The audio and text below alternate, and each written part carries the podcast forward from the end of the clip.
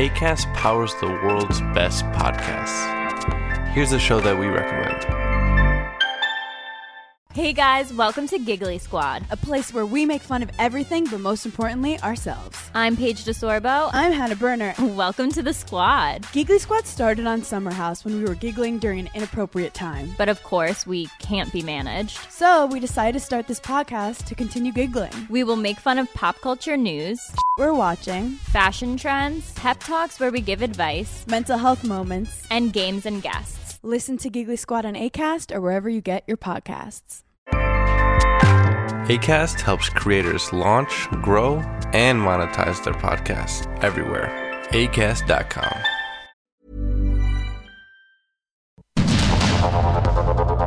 Heraldo Media Group presenta Sergio Sarmiento y Lupita Juárez. Información veraz y oportuna con un toque personal y humano.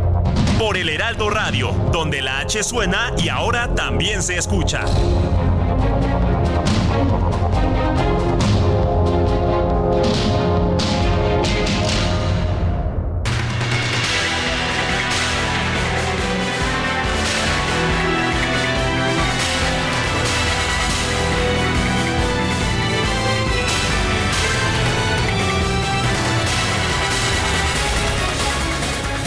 Son las 7 de la mañana en puntísimo de este jueves 21 de diciembre del 2023. Hoy, hoy es solsticio del invierno, es el, la noche más larga del año, el día más corto de este año. A las 9 de la mañana con 27, no, a las 9 de la, de la tarde de la noche con 27 minutos entrará ya el solsticio de invierno de manera formal en nuestro país. Empieza el invierno astronómico, pero usted no se preocupe, en otoño o en invierno nosotros estamos aquí transmitiendo para usted, sí, en este jueves 21 de diciembre. Yo soy Sergio Sarmiento y le doy la más cordial bienvenida a El Heraldo Radio. Quédese con nosotros porque aquí estará bien informado. También podrá pasar un rato agradable ya que ya nos conoce usted, nos gusta darle el lado amable de la noticia, siempre y cuando la noticia lo permita. Guadalupe Juárez. Hola Sergio Sarmiento, ¿cómo estás? Muy buenos días, qué gusto Muy saludarte día, qué en esta mañana. Todavía no he podido abrir tu regalo, pero Ah, gracias por el No, regalo. no es mi Hasta- regalo, Santa Claus lo Santa trajo. Claus. Ah, Sí, yo pensé sí, que sí. el Grinch lo había traído. El de ayer los trajo. Los de ayer los trajo el Grinch. Los ¿eh? de hoy los trajo Santa. Ah, bueno, muy bien. Bueno, ¿Qué te parece? pues me parece muy bien, Guadalupe. Y bueno, pues qué, qué bien que estemos eh, eh, cerrando el año, mi querido Sergio. Este, aquí ya con los obsequios del Grinch y de, Santa y con el gusto, con el placer de poder saludar a nuestros amigos del auditorio como cada mañana, muy agradecidos por supuesto que a lo largo de este 2023 se hayan informado con nosotros. Se siente chistoso, pero bueno, pues hay que despedir, ¿no? Ya este 2023 que se nos está acabando y bueno, pues acabando con mucha intensidad. Tenemos información importante esta mañana. Pues vamos a la información de este jueves 21 de diciembre.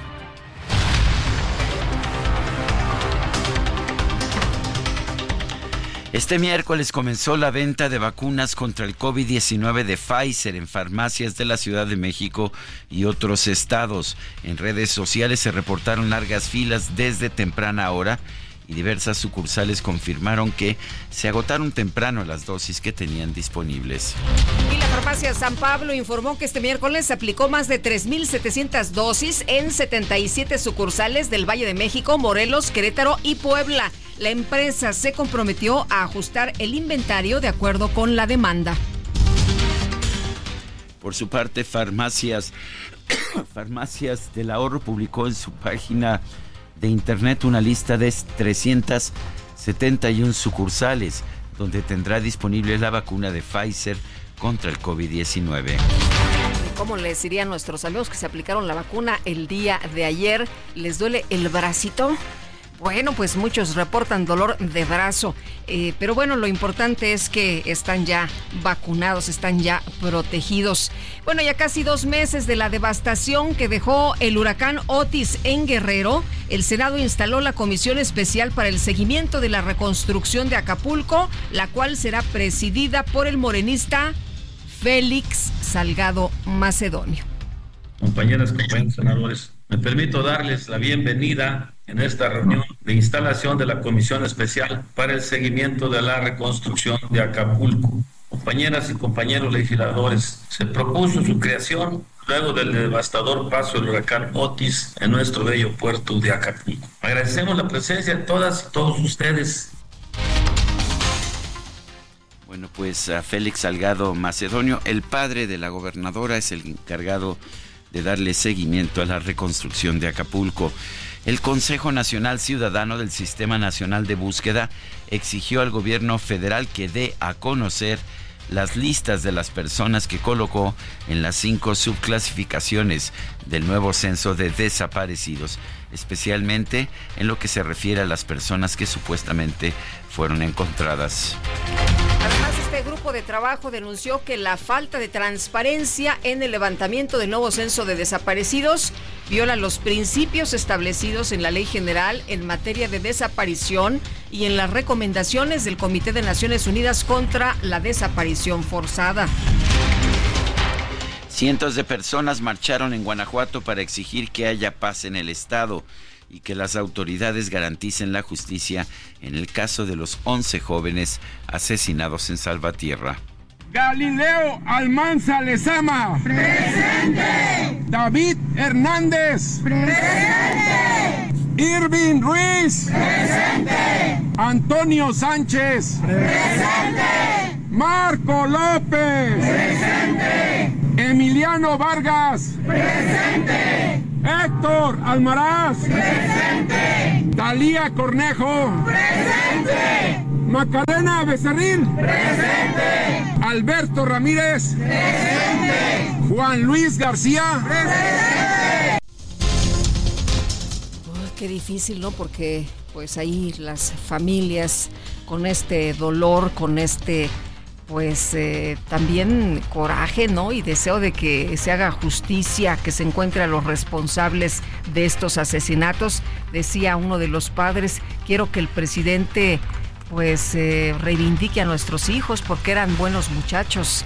En Oaxaca, cuatro integrantes de una familia sufrieron un ataque a balazos al interior de un domicilio en el municipio de Miahuatlán de Porfirio Díaz. Se confirmó la muerte de una mujer y de su hija menor de edad. El gobernador de Zacatecas, David Monreal, denunció que los secuestros de migrantes reportados en su estado son cometidos por una banda de extorsionadores en la que participan funcionarios de Durango. No dio nombres. Es una banda de extorsionadores, secuestradores, bien organizada, en donde están inclusive eh, funcionarios institucionales en Durango, en Durango. Ya pasó con los colombianos la vez pasada, allá fue. Ya fue con un grupo de migrantes que fueron, no recuerdo el número, pero era un exceso, 300 o 400 que tenían secuestrados, allá fue. Luis Rey García Villagrán, el coordinador de la organización Centro de Dignificación Humana, informó que distintos jueces federales ordenaron a la oficina del Instituto Nacional de Migración en Chiapas que atienda a cerca de 13 mil extranjeros que obtuvieron amparo para regularizar su estancia en territorio nacional. Un juez federal, un juez federal vinculó a proceso a Gloria García Luna y Edgar Rodríguez García, hermana y sobrino del exsecretario de Seguridad Pública Genaro García Luna por los delitos de delincuencia organizada y lavado de dinero. un juez negó otorgar la medida cautelar de prisión domiciliaria, no es la primera vez, pero vuelven a negar esta medida al ex procurador general de la República, Jesús Murillo Caram, en el segundo proceso en su contra por los delitos de tortura, desaparición forzada y coalición de servidores públicos. Agentes de la Fiscalía General del Estado de México detuvieron a Aldo Federico N., exsecretario particular de Andrés Vergara, coordinador de asesores del expresidente municipal de Toluca, Raimundo Martínez, acusado de secuestro express. Raimundo Romero, quien fungía como secretario general de gobierno de Chihuahua durante el mandato de César Duarte, encaró al exgobernador Javier Corral. Esto ocurrió en un restaurante en la capital del estado. de diciembre la noche, ambulancia 24 y lloviendo. A mí se me olvida, porque me hiciste 24 de diciembre de la noche, cabrón. Están encerrados con mis nietos, con mis hijos y con mis hijos, usted sigue conmigo, cabrón. 74 años, me agarraste a 74 años, tengo 69 En un video, el senador del PAN, Julian Rementería, se pronunció a favor de que su partido forme una alianza con el PRI en las elecciones por el gobierno de Veracruz, a pesar de que él mismo tendría que ceder la postulación al priista José Yunes. Pedí con mucha anticipación la realización de una encuesta para que se seleccionara al más competitivo, pero los tiempos y las circunstancias de una alianza nacional no lo permitieron. Por ello he tomado la decisión de poner al servicio de las y los veracruzanos mi capacidad, conocimiento, oficio político y trabajo sin descanso para lograr el objetivo de salvar a Veracruz he tomado la determinación de no continuar con mi deseo de ser el candidato de la alianza opositora. En las próximas horas me pondré en comunicación con Pepe Yunes para cerrar filas en torno a este proyecto y poder acompañarlo, primero en su proceso de selección como candidato, después en su campaña de cerca sin restricciones de tiempo ni condiciones. Pepe es un hombre decente, de palabra, tiene mucho trabajo por Veracruz, es alguien de convicciones, de principios y valores. El Tribunal Electoral confirmó que el presidente López Obrador violó los principios de imparcialidad y neutralidad durante la veda por la consulta de revocación de mandato al difundir propaganda gubernamental durante la inauguración del Aeropuerto Internacional Felipe Ángeles. Esto ocurrió el 21 de marzo del 2022. Desde Ciudad Victoria, Tamaulipas, la precandidata de Morena a la presidencia de la República, Claudia Sheinbaum, aseguró que en caso de ganar las elecciones del 2024, dará continuidad al proyecto del presidente López Obrador para recuperar los trenes de pasajeros en el país. Vamos a continuar con el proyecto del presidente. Vamos a seguir construyendo trenes de pasajeros en todo el país. Eso no se para ya. Hablamos de siete proyectos estratégicos el presidente los nombró hace poco y yo dije, yo me apunto, el del próximo gobierno vamos a seguir con esos trenes. Uno de ellos, por ejemplo, México, San Luis, Nuevo Laredo, Monterrey, Nuevo Laredo, entre otros. La coalición Sigamos Haciendo Historia, conformada por Morena, PT y Partido Verde, presentó su lista de precandidaturas únicas al Senado en la primera y segunda fórmula correspondientes a 11 estados del país. Aparecen nombres como Lucía Trasviña, Cecil de León, Andrea Chávez, Higinio Martínez y Carlos Lomelí. El Partido del Trabajo entregó a la alcaldesa de Iztapalapa con licencia, Clara Brugada, la constancia que la acredita como su precandidata única a la jefatura de gobierno de la Ciudad de México. Y la alcaldesa de Cuauhtémoc, Sandra Cuevas, anunció que el próximo 15 de enero va a presentar su propia organización política con la intención de que ésta se convierta en partido político. El 15 de enero, lunes, haré la presentación de mi organización política con miras y esfuerzo para convertirse en un partido político en el 2025, el día 15 de enero. El día 22 de enero, lunes, les daré a conocer mi definición política rumbo a las elecciones de 2024. Bueno, se apareció Adrián Rubalcaba, el alcalde de Coajimalpa. Le dijo que pues la apoyaba con todo su amor y que siempre será bienvenida a Coajimalpa, le dijo.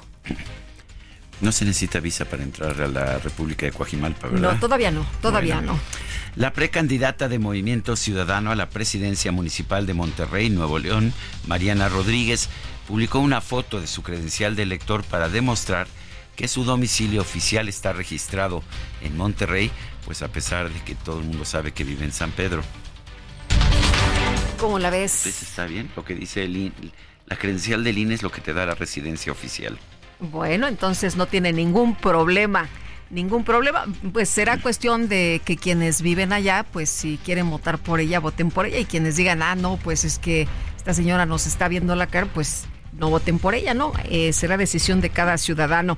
El INEGI informó que en la primera quincena de diciembre del 2023 el índice nacional de precios al consumidor subió 0.52% a tasa quincenal. La inflación general anual se ubicó en 4.46%. Subió la tasa anual ¿eh? de 4.32 a 4.46%. Está rebotando la inflación, no está bajando ya.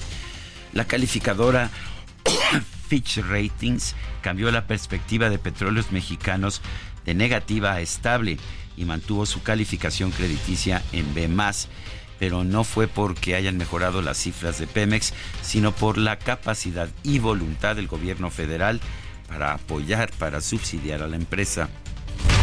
Neil Bradley, el jefe de política de la Cámara de Comercio de los Estados Unidos, advirtió que cerrar el tráfico ferroviario a través de Eagle Pass y El Paso va a provocar un daño económico significativo.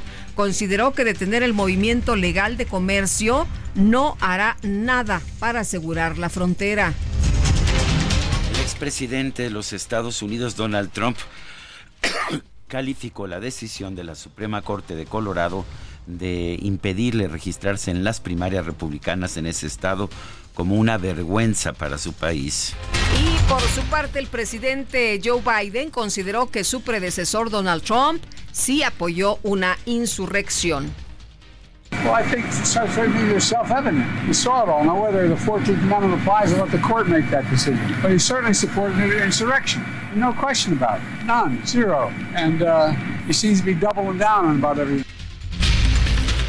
la decimocuarta enmienda de la Constitución de Estados Unidos claramente establece que no podrán ocupar nuevos cargos públicos quienes hayan participado en una insurrección. Eso es lo que dice. Nunca se había utilizado a propósito esta enmienda, pero ahí está.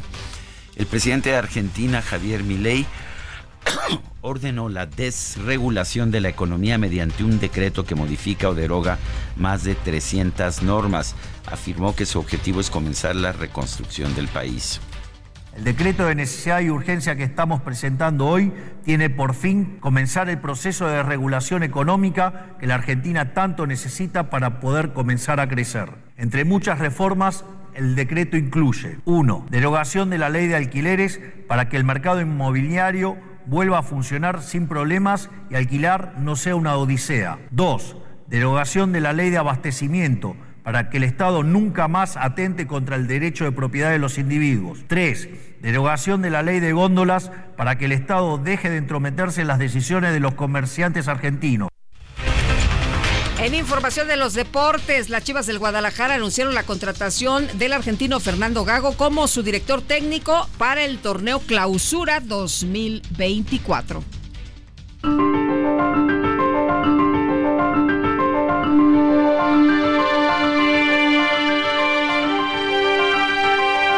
Bueno, y vamos, vamos a la frase de este día. Si va a haber una quiebra de una empresa, que sea el empresario el que asuma la responsabilidad. Andrés Manuel López Obrador.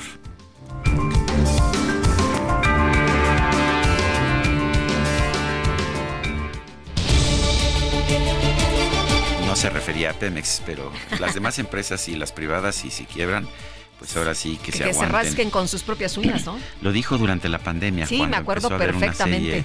Una serie, de quiebras y sabes que estoy de acuerdo.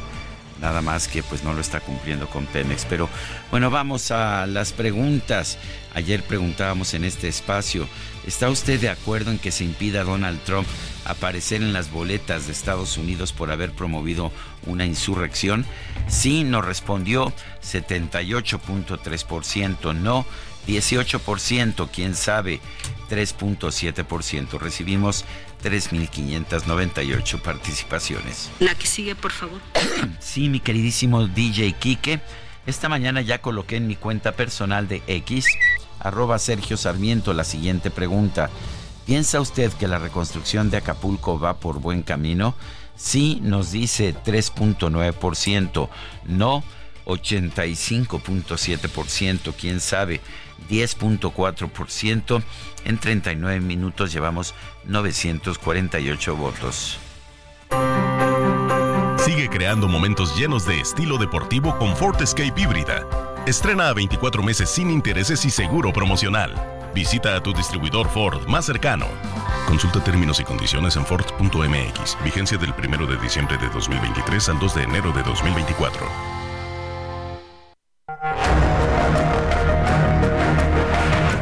Destacadas de El Heraldo de México.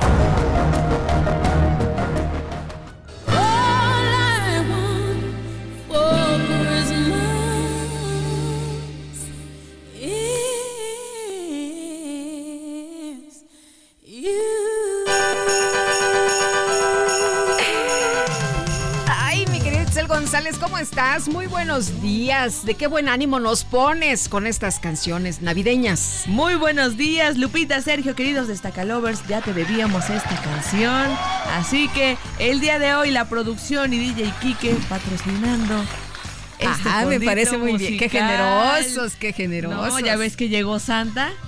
¿Tú, tú crees que lo hicieron de gratis? No, la verdad es que llegó Santa y míralos cómo luego, luego pusieron las canciones, las peticiones. Hoy estamos a 21 de diciembre del 2023, ya este fin de Ya se oye, ¿eh? ya se oye que viene Santa. Ya, ya es la comilona, ya hay que ir preparando, ya por lo menos hay que ir comprando las cosas para estar todos listos para el próximo domingo, que no le ganen las prisas. A nosotros nos ganan las prisas porque nos llega el corte. Tenemos mucha información esta mañana, lo importante, lo destacado que se publica en el Heraldo de México, así que comenzamos con las destacadas.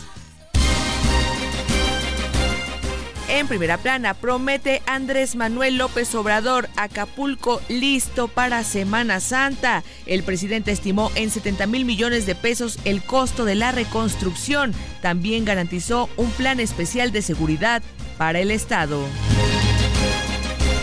País, al Senado, Morena anuncia lista de precandidatos, Sacil, Higinio y Lomelí entre los aspirantes.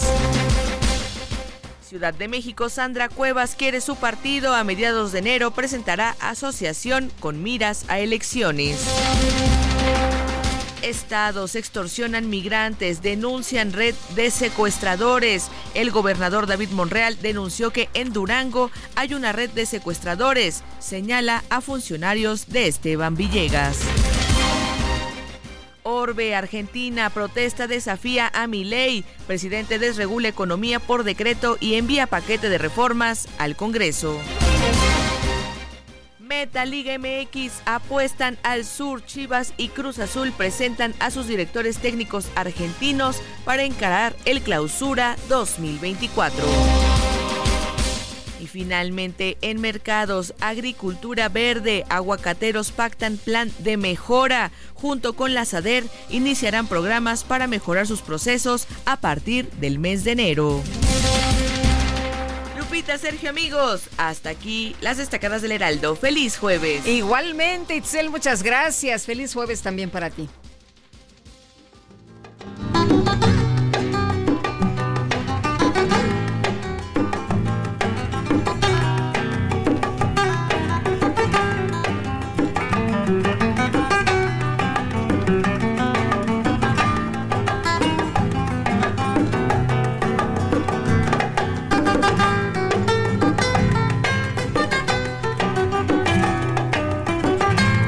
Enamorado de la música, un enamorado de México también. Falleció en Playa del Carmen en febrero del 2014. Nació allá en Algeciras, España, en el sur de España, el 21 de diciembre de 1947. Paco de Lucía, que muchos consideran el mejor guitarrista de flamenco de todos los tiempos. Paco de Lucía. Francisco Sánchez Gómez se llamaba, pero su nombre artístico era Paco de Lucía. Estamos empezando esta mañana con Entre dos aguas. Y si te parece, Guadalupe, dejamos para mañana la música navideña. Bueno, Alan Parsons y la música navideña para mejores tiempos, mi querido Sergio, en fin. Oye, información de último momento, la Fiscalía de Guanajuato identificó y capturó a uno de los autores materiales del multihomicidio de los cinco estudiantes de medicina en Celaya. La Fiscalía de Guanajuato ha logrado detener con orden de aprehensión al presunto autor material. Es la información que se está dando a conocer en estos momentos momentos y se cuenta con elementos de prueba de acuerdo con la información de la Fiscalía General del Estado de Guanajuato que acreditan su participación en diversos hechos delictivos, entre los cuales está el multihomicidio de los estudiantes. Reitero, información de último momento. Se identifica y captura a uno de los autores materiales del asesinato de este multihomicidio de los cinco estudiantes de medicina allá en Celaya. Son las 7 con 24, nuestro número de WhatsApp 55 20 10 96 47. Continuamos con Paco de Lucía.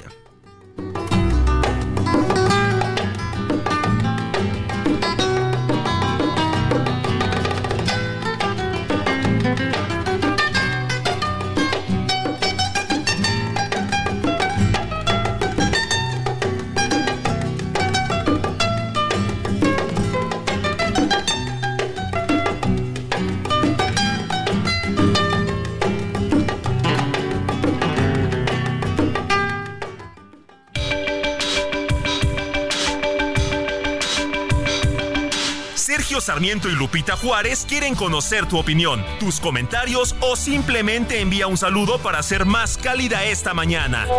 Envía tus mensajes al WhatsApp 55 20 10 96 47.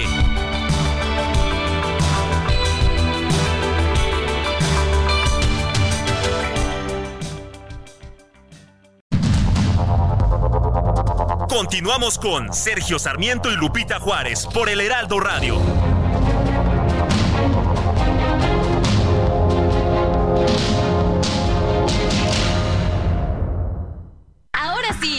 Fiat Pulse. Disfruta de su tecnología inigualable y seguridad inteligente. Desde 347,400 pesos, más tasa desde 9.75%. Además, comisión y seguro gratis. Celebra estas fiestas estrenando un Fiat Pulse. CAT 31.9% sin IVA. Vigencia el 29 de diciembre. Consulta fiat.com.mx. Como hoy, 21 de diciembre, nació Tony Lewis, músico, compositor y productor discográfico que fue cofundador de la banda británica The Outfit. En sus inicios en la música perteneció a varias bandas. Sin embargo, todo cambió cuando junto con Jan Speaks formó una banda que nombraron The Baseball Boys, con la cual recorrieron el Reino Unido, perfeccionando su sonido. Tras varias giras, la banda se hizo famosa por tocar música con sonido americano, apegándose al pop rock. La suerte cambió cuando mandaron un montón de demos a distintas disqueras hasta que firmaron bajo una sola condición, que tenían que cambiarse el nombre y es por eso que su nuevo manager les había sugerido el nombre The Outfit. Su música formó parte de la década de 1980 con temas como Your Love, All the Love y Say It Isn't So.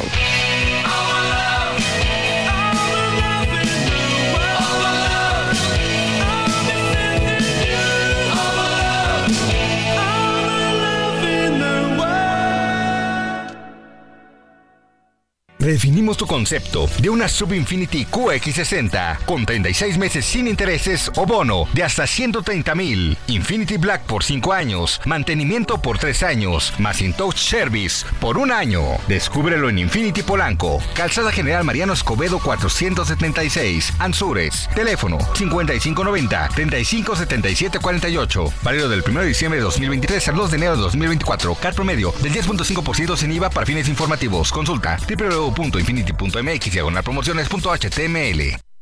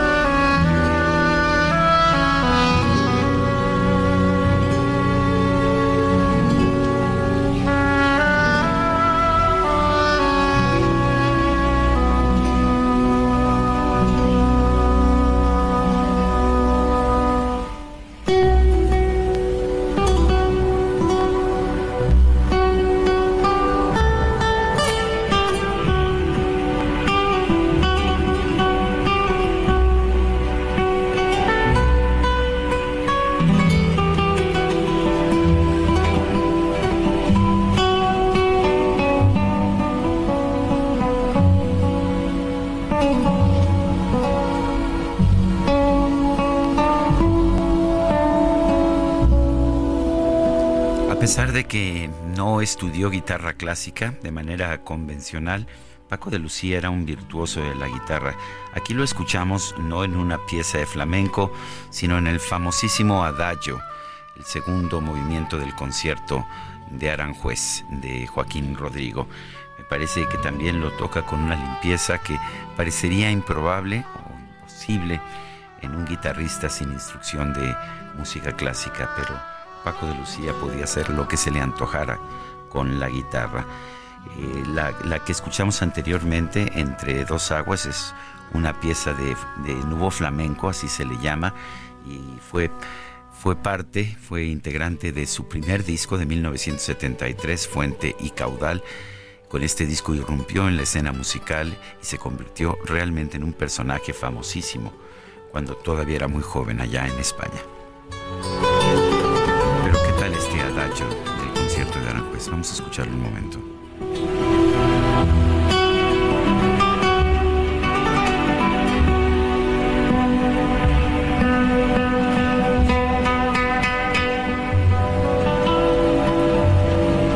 Yo creo que a pesar de que lo toca con extraordinaria limpieza, le dio un toquecito flamenco, una forma de jalar las cuerdas que pues no tenía un Narciso Yepes o un Andrés Segovia. Paco de Lucía, aquí en el Heraldo quedaría, Lupita. Ya sabes que soy fan de Paco de Lucía, quien a propósito se estableció en México, vivía allá en, en Cancún y falleció en Playa del Carmen. Oye, me dicen que lo que escuchábamos hace un rato es eh, eh, Fuente y Caudal, que es el disco completo de Paco de Lucía. con 1973, como lo acabo de decir. Este, bueno, nos lo dice una persona de nuestro auditorio, así que también muchos conocedores y mucha gente que le gusta esta música. Paco de Lucía, sí. Pues saludos al Dun, que yo sé que, le gusta la buena música. La próxima vez le pongo Simon y Garfunkel o, o No, por favor, no, no, no. Este, se pueden ir a tomar algo y escuchar ahí. Eso es, nosotros dos, ¿verdad? Ya escuchaste, Dun, ¿eh?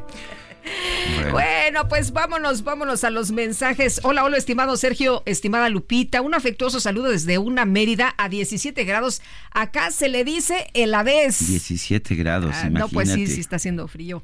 Para las temperaturas que ellos acostumbran, sí está frío. La frase de hoy no aplica a las paraestatales, que son empresas de barril sin fondo. Un abrazo y a seguir cuidando esa garganta, es lo que nos dice don Martín Rodríguez. Don Martín, le mandamos un abrazo. Aquí desde los 6 grados de, la alcaldía Benito Juárez. Sí, y, pues la verdad sí hace mucho frío por allá, está muy, muy fresco y totalmente de acuerdo con lo que usted comenta sobre la frase de hoy. Dice otra persona, soy el señor Reyes, quiero pedirles que feliciten hoy a mi esposa, María de Lourdes Ontiveros, por su cumpleaños. Somos sus fieles radioescuchas desde Iztapalapa. Gracias. Pues un fuerte abrazo, señor Reyes, a su esposa, María de Lourdes Ontiveros, por su cumple. Sagitario, ¿verdad? Sí, Sagitario.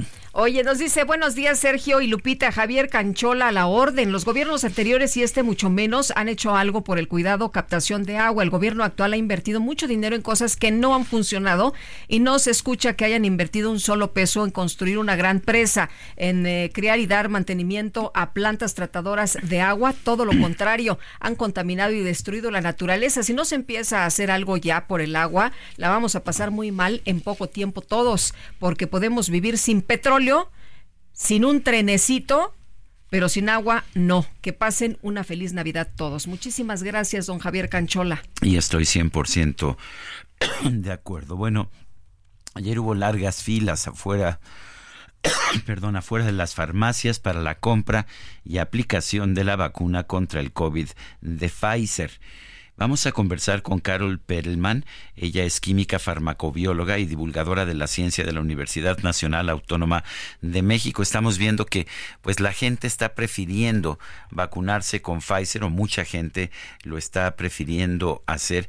La gran pregunta es, eh, eh, Carol Perelman, ¿qué tan efectiva es esta vacuna, por ejemplo, en comparación con Abdala o con Sputnik? Eh, hola Sergio, Lupita. Primero, gracias por el concierto de Aranjuez, que me dio toda la nostalgia. Mi papá me despertaba cuando iba en primaria este, con el concierto de Aranjuez, así que me dio, bueno, imagínate los recuerdos. Es una gran Sí, sí, sí, extraordinaria.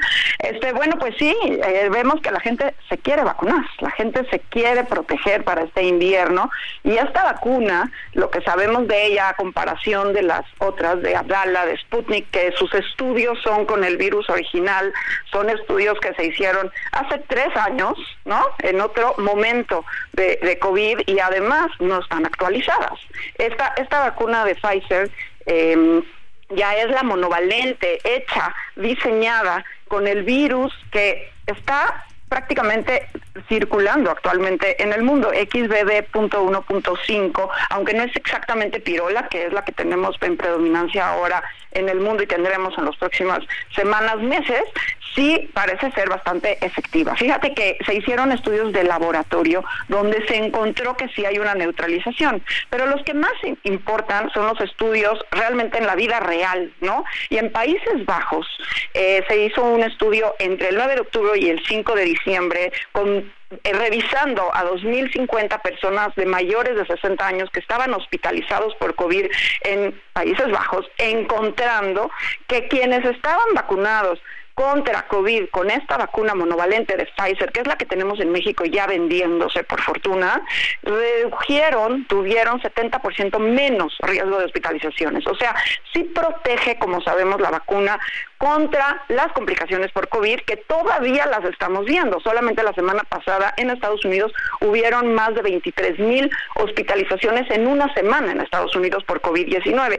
Recordemos que aunque la pandemia fue declarada como terminada la emergencia el 5 de mayo de 2023, la pandemia sigue y la amenaza personal a ciertas personas que son vulnerables, como mayores de edad, eh, personas no vacunadas, eh, mujeres embarazadas o las personas que tienen comorbilidades como obesidad, como hipertensión, como diabetes, siguen siendo vulnerables a posiblemente desarrollar un COVID más severo. Entonces, una vacuna así, que además está muy actualizada, porque eh, sí neutraliza a Piro la, la JN.1, que es contagiosa, que causa reinfecciones y aunque no es más severa, y que la OMS ya declaró que tiene por lo pronto un riesgo bajo para la población en general, pues pues va a ser la principal este este invierno que va a estar circulando junto con influenza, junto al virus respiratorio sincicial. Ahora bien importante, eh, Sergio Lupita, porque ayer surgía esta duda, es no hay que ponerse dos, a menos de que no estés vacunado, ¿no? Sí.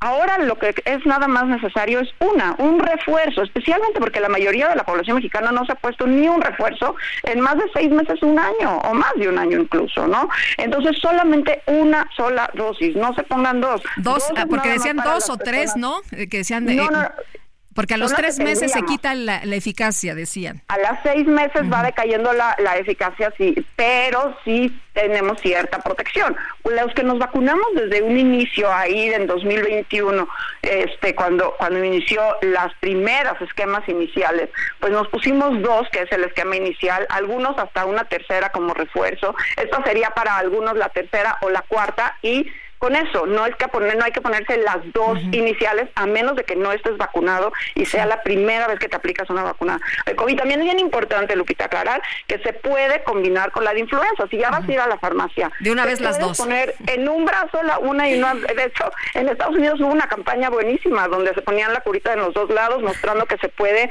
las dos al mismo tiempo. Oye, pero duele re feo, ¿eh? Duele re feo. Pues duele Pues sí, pero duele más. Sí, sí, sí. Sí, sí, sí, es lo que platicábamos ayer que duele más estar enfermo, así que te aguantas un ah, poco el dolor. Y otro, y otro dato importante, eh, perdón, eh, rápido, eh, no, dime, dato importante es que eh, también es una pregunta que es lo que estoy recibiendo mucho en, en, las redes sociales, es cuánto tiempo después de que me dio COVID puedo recibir esta vacuna. El CDC recomienda tres meses. O sea que si te dio hace más de tres meses COVID, sí ya pudieras recibir esta vacuna. Entonces ahí está, y pues a vacunarse y a protegerse para este invierno. A ver, varios asuntos. Si te vacunas hoy, ¿en cuánto tiempo generas anticuerpos?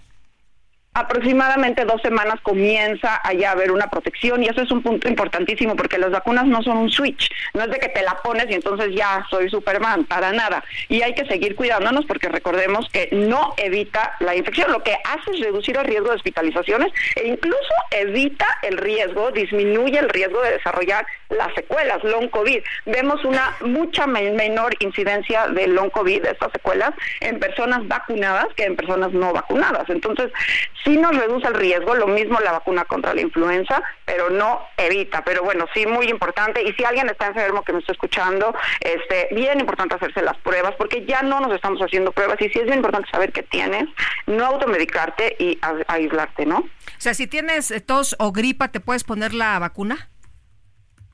Se recomienda no vacunar a personas que tienen síntomas. Eso es una recomendación en general de la vacunación desde que somos chiquitos. O sea, vas al pediatra, llevas al niño, si tiene gripa, tos, el pediatra prefiere nunca vacunar para no estar combinando variables y ver cómo evoluciona el cuadro. Es mejor no vacunar a personas enfermas.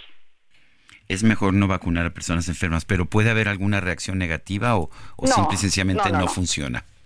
No, no, no, no es de que no funcione, tampoco hay reacción negativa, simplemente es para no combinar cuadros, porque recordemos que después de la vacunación, como decía Lupita, no nada más duele el brazo, que es normal, sino que al día siguiente podrías tener pues fiebre, malestar, ¿no? Y entonces si tuvieras un cuadro en proceso, pues nada más como que se complican porque son diferentes variables al mismo tiempo, Sergio. Entonces para dejar que evolucione la enfermedad, entender qué es lo que tienes y ya luego cuando te sientas bien, ya poder aplicar la, la vacuna. No se recomienda eh, pues complicar con más síntomas un cuadro que está en evolución, pero no es de que en sí la vacuna deja de funcionar, tampoco es de que en sí va a suceder algo, no, es nada más pues por eh, buena, este, buenas prácticas se trata de no pues llover sobre lo llovido, ¿no? O sea, dejar que evolucione el cuadro, entender qué es lo que tiene la persona y ya una vez que está resuelta ya se puede se puede aplicar la vacuna. Pero si alguien tiene una rinitis alérgica y todos los días tiene pues esa tosecita sí se puede vacunar, no no pasa nada si te vacunas. Eh, Carol, si tienes algún tipo de reacción con la vacuna, eh, ¿qué haces? Eh, porque te la están poniendo en el consultorio, en la, en la farmacia, no te la está poniendo un, un eh, médico al que tú habitualmente consultas. ¿qué, ¿Qué puedes hacer? Bueno, esa es una excelente pregunta. No es muy común. Recordemos que al principio, al principio cuando empezamos a vacunar las jornadas de vacunación que tuvimos a partir del 24 de diciembre de 2020 en México, se pedía que las personas se quedaran 15 minutos ahí esperando para ver que no tuviera ninguna reacción, ¿no? ¿Por qué? Porque, bueno, estamos introduciendo algo a nuestro cuerpo y aunque es rarísimo tener una reacción, pues se requiere una atención médica en caso de que sí. Entonces, bueno, pues es como las demás vacunas, o sea, ahora se está aplicando la influenza también en farmacias, pues es un procedimiento similar, es rarísimo. Yo le pido a las personas que en general saben o que les ha sucedido alguna reacción en, con anterioridad, pues que mejor se pongan esta vacuna en un centro de salud, aunque es de veras muy raro estas reacciones este, las reacciones comunes esperadas, incluso es lo que platicábamos, el dolor en el brazo, que a veces se ponga rojito, que duela, incluso se siente pesadez, eh, que te sientas como un poco con lo que se llama cuerpo cortado al día siguiente, un poco de fiebre, escalofríos, cansancio, eso es normal, eso es que la vacuna pues está funcionando. Y si no sientes esto, no es que la vacuna no funciona, nada más, bueno, hay personas que somos más susceptibles a otras de tener estos efectos esperados. Los que son efectos inesperados son en la aplicación de la vacuna, pero es realmente casos muy, muy raros y bueno, pues habría que llamar a servicios médicos de ambulancia, de emergencia, para ver qué es lo que está sucediendo. Muy bien. Pues uh, yo quiero agradecerte, Carol Perelman, química farmacobióloga, divulgadora de la ciencia de la UNAM. Gracias por tomar nuestra llamada. Al contrario, Sergio Lupita, felices fiestas a todos, a su auditorio y que sean unas fiestas de salud, donde nos podamos cuidar, celebrar, pero también cuidar nuestra salud. Muchas, gracias. un abrazo, felicidades. Son las siete con 48. Y vámonos, vámonos con Mario Miranda, que nos tiene información esta mañana. Mario, ¿qué tal? Muy buenos días. Hola Lupita Juárez, Sergio, muy buenos días. Les informo que por segundo día consecutivo se realiza la venta y aplicación de la vacuna Pfizer en el Valle de México. En estos momentos nos encontramos en la farmacia San Pablo, sucursal San Pedro de los Pinos, ubicada en calle 21 y avenida Patrocismo, esto en la alcaldía Benito Juárez. Informo que la situación en esta sucursal solamente había 20 vacunas que sobraron del día de ayer. Ya se repartieron fichas para las personas que llegaron a, temprana hora en este punto y ya se encuentran atendiendo. Solamente 20 fichas son las que hubo en este lugar. Lo que nos han informado las personas que atienden es que no saben si mañana les va a llegar y cuánta cantidad. Así es que hay que estar al a través de las redes sociales, de los noticieros y también llamar a los números telefónicos de las farmacias que están realizando esta vacunación para ver en qué sucursal hay este hay hay vacunas. Ahorita nos están informando que hay ahorita vacunas lo que es en la sucursal de Sofía y Avenida Revolución de la farmacia del ahorro. En ese lugar ya hay a las 9.30 empieza el servicio, solamente hay dos fichas ahorita, es que es una buena opción para las personas que deseen aplicarse de vacunación, Avenida Revolución y Sofía Farmacia del Ahorro, ahí se encontrarán vacunas, Sofía. Bueno, pues este, no te preocupes, no te preocupes, Mario Miranda, no te preocupes. Pero qué bueno, ¿no? Que, que hay, como nos dicen los médicos, mucho interés en que las personas pues se quieran aplicar esta vacuna y estar, estar saludables. Así es, Sofía, sí es buena respuesta. Las personas están viniendo pues a vacunarse y recordarles pues que hay que venir en sano, en perfectas condiciones para aplicarse la vacuna a los adultos y niños menores de mayores, perdón, de 5 años en adelante. También nos comentaron en la que hay una dosis pediátrica para los niños menores de 5 años. Muy bien, muchas gracias por la información. Buenos días.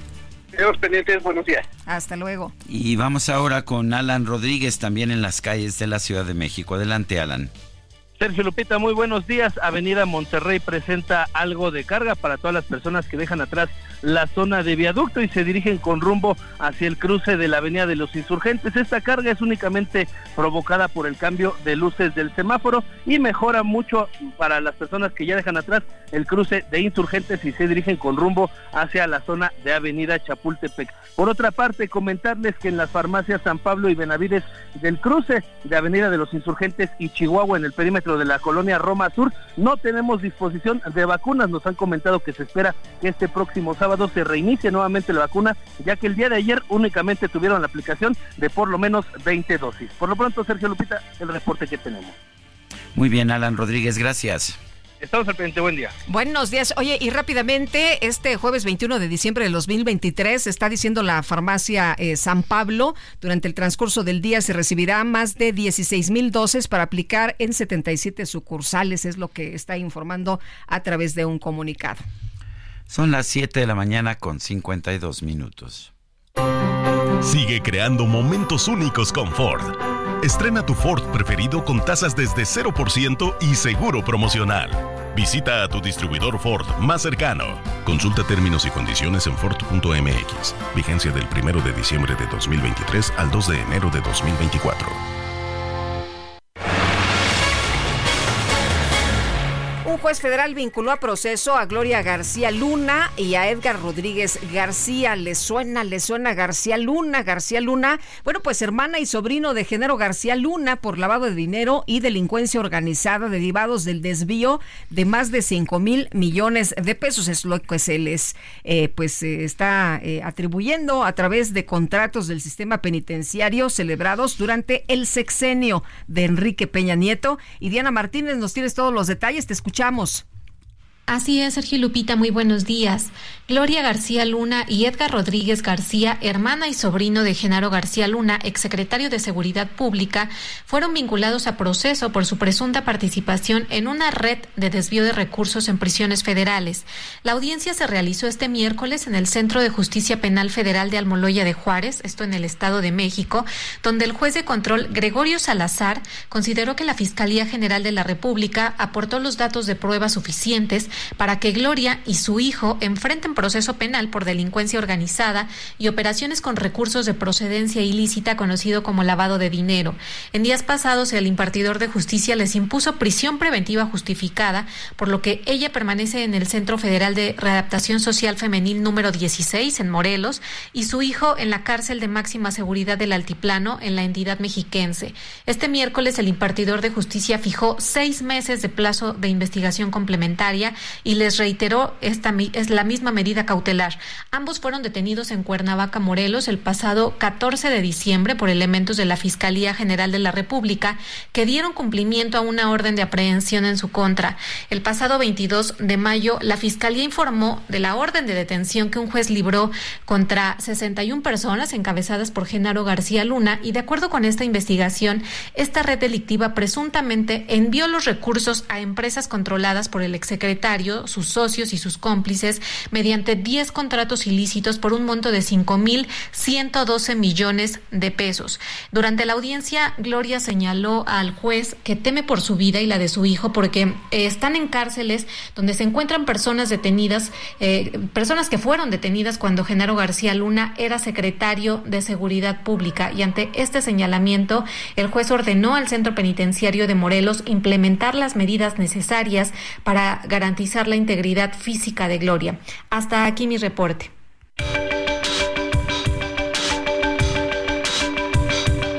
Sergio Sarmiento y Lupita Juárez quieren conocer tu opinión, tus comentarios o simplemente envía un saludo para ser más cálida esta mañana. Envía tus mensajes al WhatsApp 55 20 10 96 47.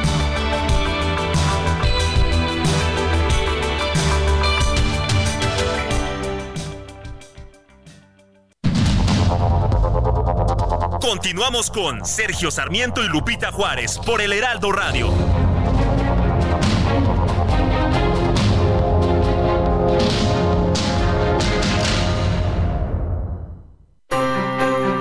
Sigue creando momentos llenos de estilo deportivo con Ford Escape híbrida. Estrena a 24 meses sin intereses y seguro promocional.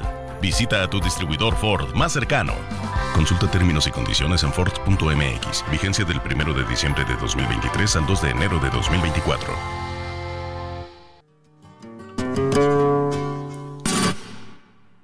Limpiaba el agua del río como la estrella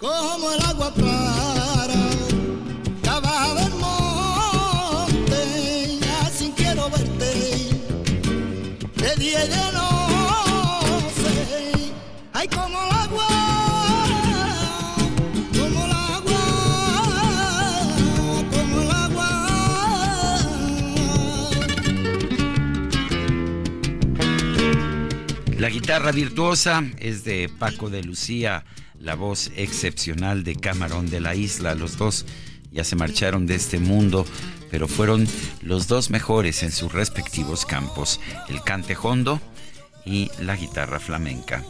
Hoy estamos recordando a Paco de Lucía en la fecha de su nacimiento, 21 de diciembre de 1947. Vámonos a los mensajes. Que tengan un lindo jueves, Sergio y Lupita. Excelente programa, como siempre, y la música hermosa. Muchas gracias. Soy José Ricardo García Camarena, del Estado de México. No, y mira, Leticia Cosío de Viva Sí. Flamenco dice, Ah, yo bailé esa pieza en mis inicios del flamenco. Pues ahí está esa pieza como el agua. Vamos a seguirla escuchando, no me la quiten, por favor. El DJ Kike anda enamorado, yo creo, pero bueno, bueno. y vamos a, desde aquí, Las para que, Toca para que Leticia hace este, unos pasitos. hacer las palmas. Todo el mundo piensa que es cuestión de aplaudir así. Entonces llegan los turistas ahí a los cortijos españoles y se ponen a, hacer las palmas, pero Sí, no. yo una vez fui al corral de la Pacheca. El arte de, el arte de las palmas, y No, Leticia bueno. Cosío nos lo podrá decir, es muy complicado. Realmente casi nadie lo puede hacer y entonces se ponen los turistas a aplaudir y bueno, pues nada más, Nada más sacan de, de ritmo, ritmo a los bailadores. Bueno. Oye, y, y los, este, las castañuelas. ¿no? Que también es una... Qué bonito es el flamenco, qué bonito. Hace mucho que no nos invita Leticia Cosío a alguna función, pero bueno. Sí nos invitó hace poco. Ah, sí, sí, es cierto, pero no pudimos ir, ¿verdad? No pudimos ir. Pero sí nos, nos invitó recientemente a uno de sus espectáculos. Pero bueno, tenemos un abrazo a Leticia Cosío y felices fiestas. Sergio Lupita, estupenda música. Eh, me fallaste con Beethoven. que tengan un excelente día. perdió la votación, Conchita, la verdad. es que la democracia, es que es la democracia y no, no pude yo hacer nada. Mira que sí quería, pero en marzo es su fecha de su, su aniversario luctuoso. Ahí no va a haber forma, vamos a imponerlo. Dice otra persona, muchas gracias por esta bella música. Aprovecho la oportunidad para enviarles a todo el equipo bendiciones en fechas tan importantes. Luz María Rodríguez. Marilu, un fuerte abrazo. Y a Marilu la conocemos hace como 30 años, yo creo, ¿no? Bueno, vamos, a, vamos con información. La Fiscalía General de Guanajuato informó que capturaron a uno de los materiales, de los autores materiales del multi-homicidio de cinco estudiantes de medicina en Celaya. Gabriela Montejano nos tiene la información. Adelante.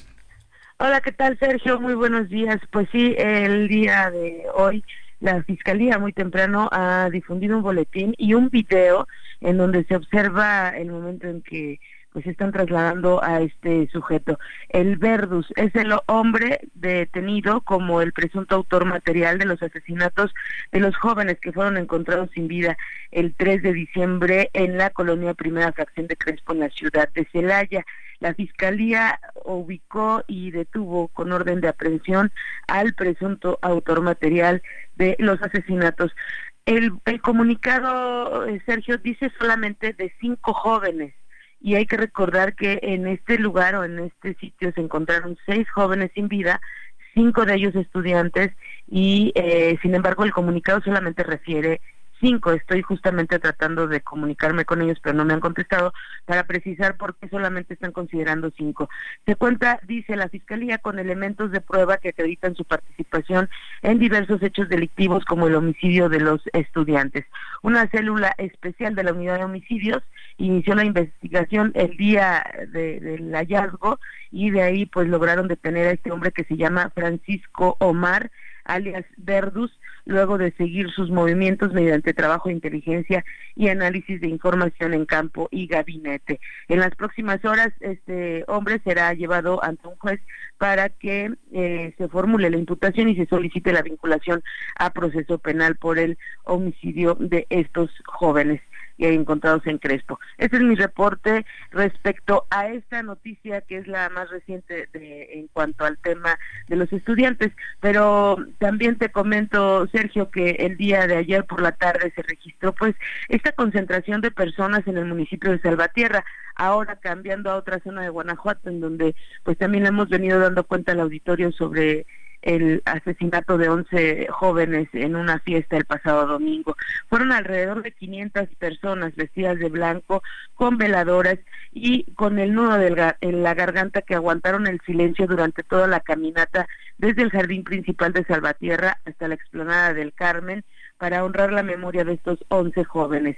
Pero al llegar a la explanada y tras dejar sus veladoras, eh, iniciaron un pase de lista. El padre de uno de ellos, el padre de Galileo Almanza, comenzó el pase de lista y nombraba tres veces a cada uno de los jóvenes y la gente ahí concentrada gritaba presente. Fue un momento bastante emotivo. Al terminar el pase de lista, las frases de justicia, paz, eh, no más inocentes comenzaron a surgir entre la gente y bueno, pues ahí el propio Luis Rogelio Almanza, que es el padre de uno de ellos, pues dejó claro que eran jóvenes buenos, así dijo, eran niños buenos. A todos eh, estaban estudiando, concluyendo su preparatoria o concluyendo o estudiando la universidad, pero él dijo que no eran niños drogadictos, que eran jóvenes que estaban divirtiéndose como cualquier otra persona y que lamentablemente pues les quitaron la vida. Una ceremonia muy emotiva de las personas en donde también se lanzaron consignas contra los gobiernos. Los gobiernos en general el presidente y el gobierno aseguran que tienen miedo, que no pueden salir a cenar porque los asesinos o los eh, delincuentes andan sueltos, sueltos en el pueblo y que la gente pues tiene miedo y piden gobierno, piden justicia y piden paz ahí en Salvatierra. Eh, Sergio, este es mi reporte desde el estado de Guanajuato. Pues Gabriela Montejano, gracias por esto y, y sí, toda la información que tenemos es que eran jóvenes buenos, que eran jóvenes tranquilos, pacíficos, nada que ver con, con estos consumidores de drogas que el presidente de la República pretendió pintar. Así es, hasta el momento no se han dado indicios de que sea alguna otra cosa y bueno, la gente también, además de vivir el dolor, Sergio, eh, pues tienen que enfrentar este tipo de declaraciones eh, eh, o, comentarios sobre a lo que se dedican los jóvenes y eso también inquieta mucho al pueblo. Muy bien, Gabriela, gracias. Buen día. Bueno, y en otras cosas, acusa a David Monreal que funcionarios plagian migrantes. Esto en el estado de Durango. El gobernador David Monreal acusó que una banda de extorsionadores, en la que incluso participan funcionarios de Durango, está detrás de los secuestros de migrantes que se reportan en Zacatecas. Se había hablado de que pues los migrantes habían sido eh, capturados en eh, Zacatecas eh, provenientes de distintas partes de Centroamérica. Sin embargo, David Morrell dijo, no, bueno, pues aquí no, se detectó que estaban por allá en Durango y aunque no dio nombres, el gobernador acusó que hay bandas de extorsionadores y lo más grave de todo es este señalamiento que dice que participan funcionarios, funcionarios de Durango, quienes son los que están detrás de los secuestros de migrantes. Bueno, pero sin dar ah, nombres, como que esta acusación parece más política que otra cosa. Son las 8 de la mañana con 10 minutos. Vámonos con el Químico Guerra. Sigue creando momentos únicos con Ford.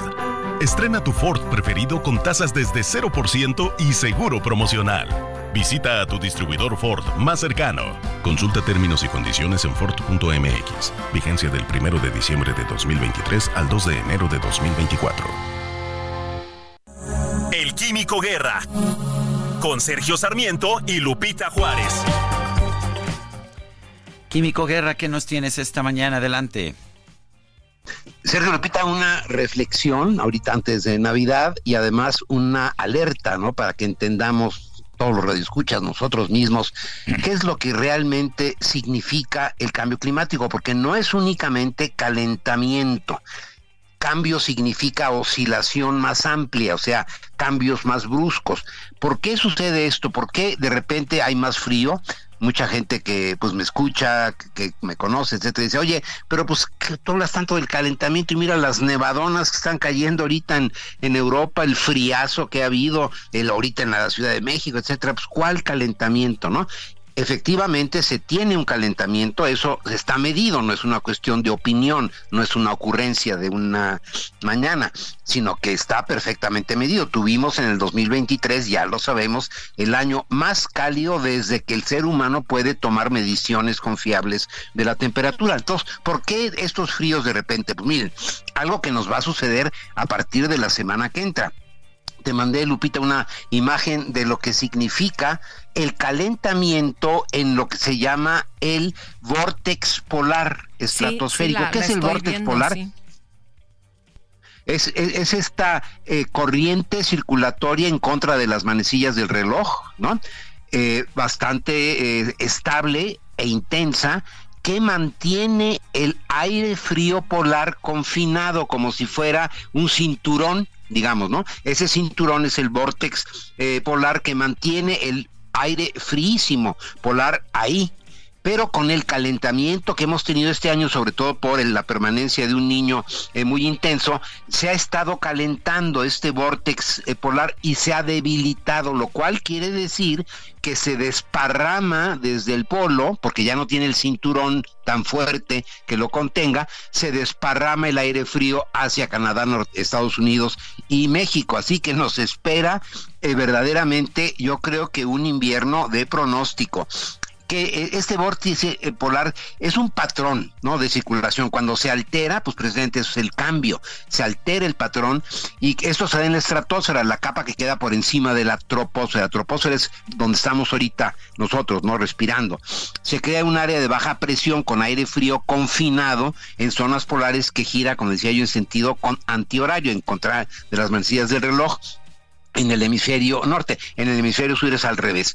Ayuda a mantener el aire frío polar retenido en estas regiones polares. Y ahorita ya estamos viendo que se está desparramando este aire frío polar hacia nosotros. Normalmente en invierno el vórtice se, se intensifica y se fortalece reteniendo el aire frío, pero cuando hay demasiado calor se debilita este cinturón que mantiene confinado el aire frío. Así que, Sergio Lupita, hay que estar preparados porque debido al calentamiento global, fíjense, debido al calentamiento global, vamos a tener más frío en la Ciudad de México. Esto es importante entenderlo para no crear eh, pues suspicacias, incertidumbre, etcétera, ¿no? Debido al calentamiento global, vamos a tener más frío en la eh, República Mexicana. No sé si lo pude explicar así en una forma sencilla, pero esto es lo que sucede. La gente luego no entiende, ¿no? Porque hace más frío si está calentándose.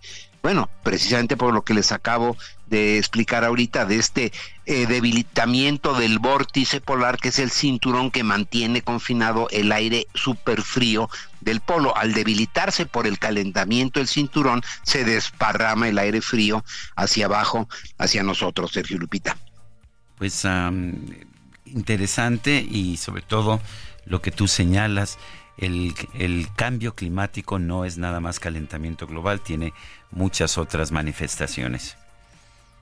Exactamente, y eso pues nosotros lo estamos aprendiendo a fuerza de golpes, ¿no? Ojalá que reaccionemos, Sergio. Muy bien, gracias, gracias Químico Guerra. Buenos días, Lupita. Gracias, Químico. Igualmente, y en conferencia de prensa, el presidente López Obrador confirmó que seguirá el programa de seguridad social para periodistas independientes. Vamos a escuchar. Seguir estos programas de apoyo a periodistas que no tienen seguridad social, yo creo que sí.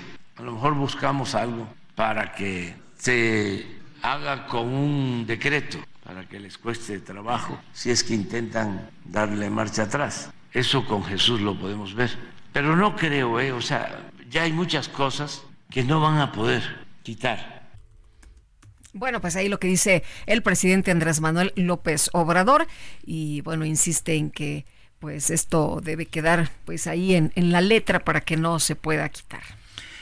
Mario Delgado, el presidente nacional de Morena, dio a conocer la lista de precandidaturas únicas al Senado de la República en 11 estados de México. Bueno, y estos, ah, pues esta, esta, esta lista es una lista que incluye pues a muchos, a muchos personajes, eh, muchos personajes que, que han tenido una pues una importancia significativa a lo largo de los últimos tiempos.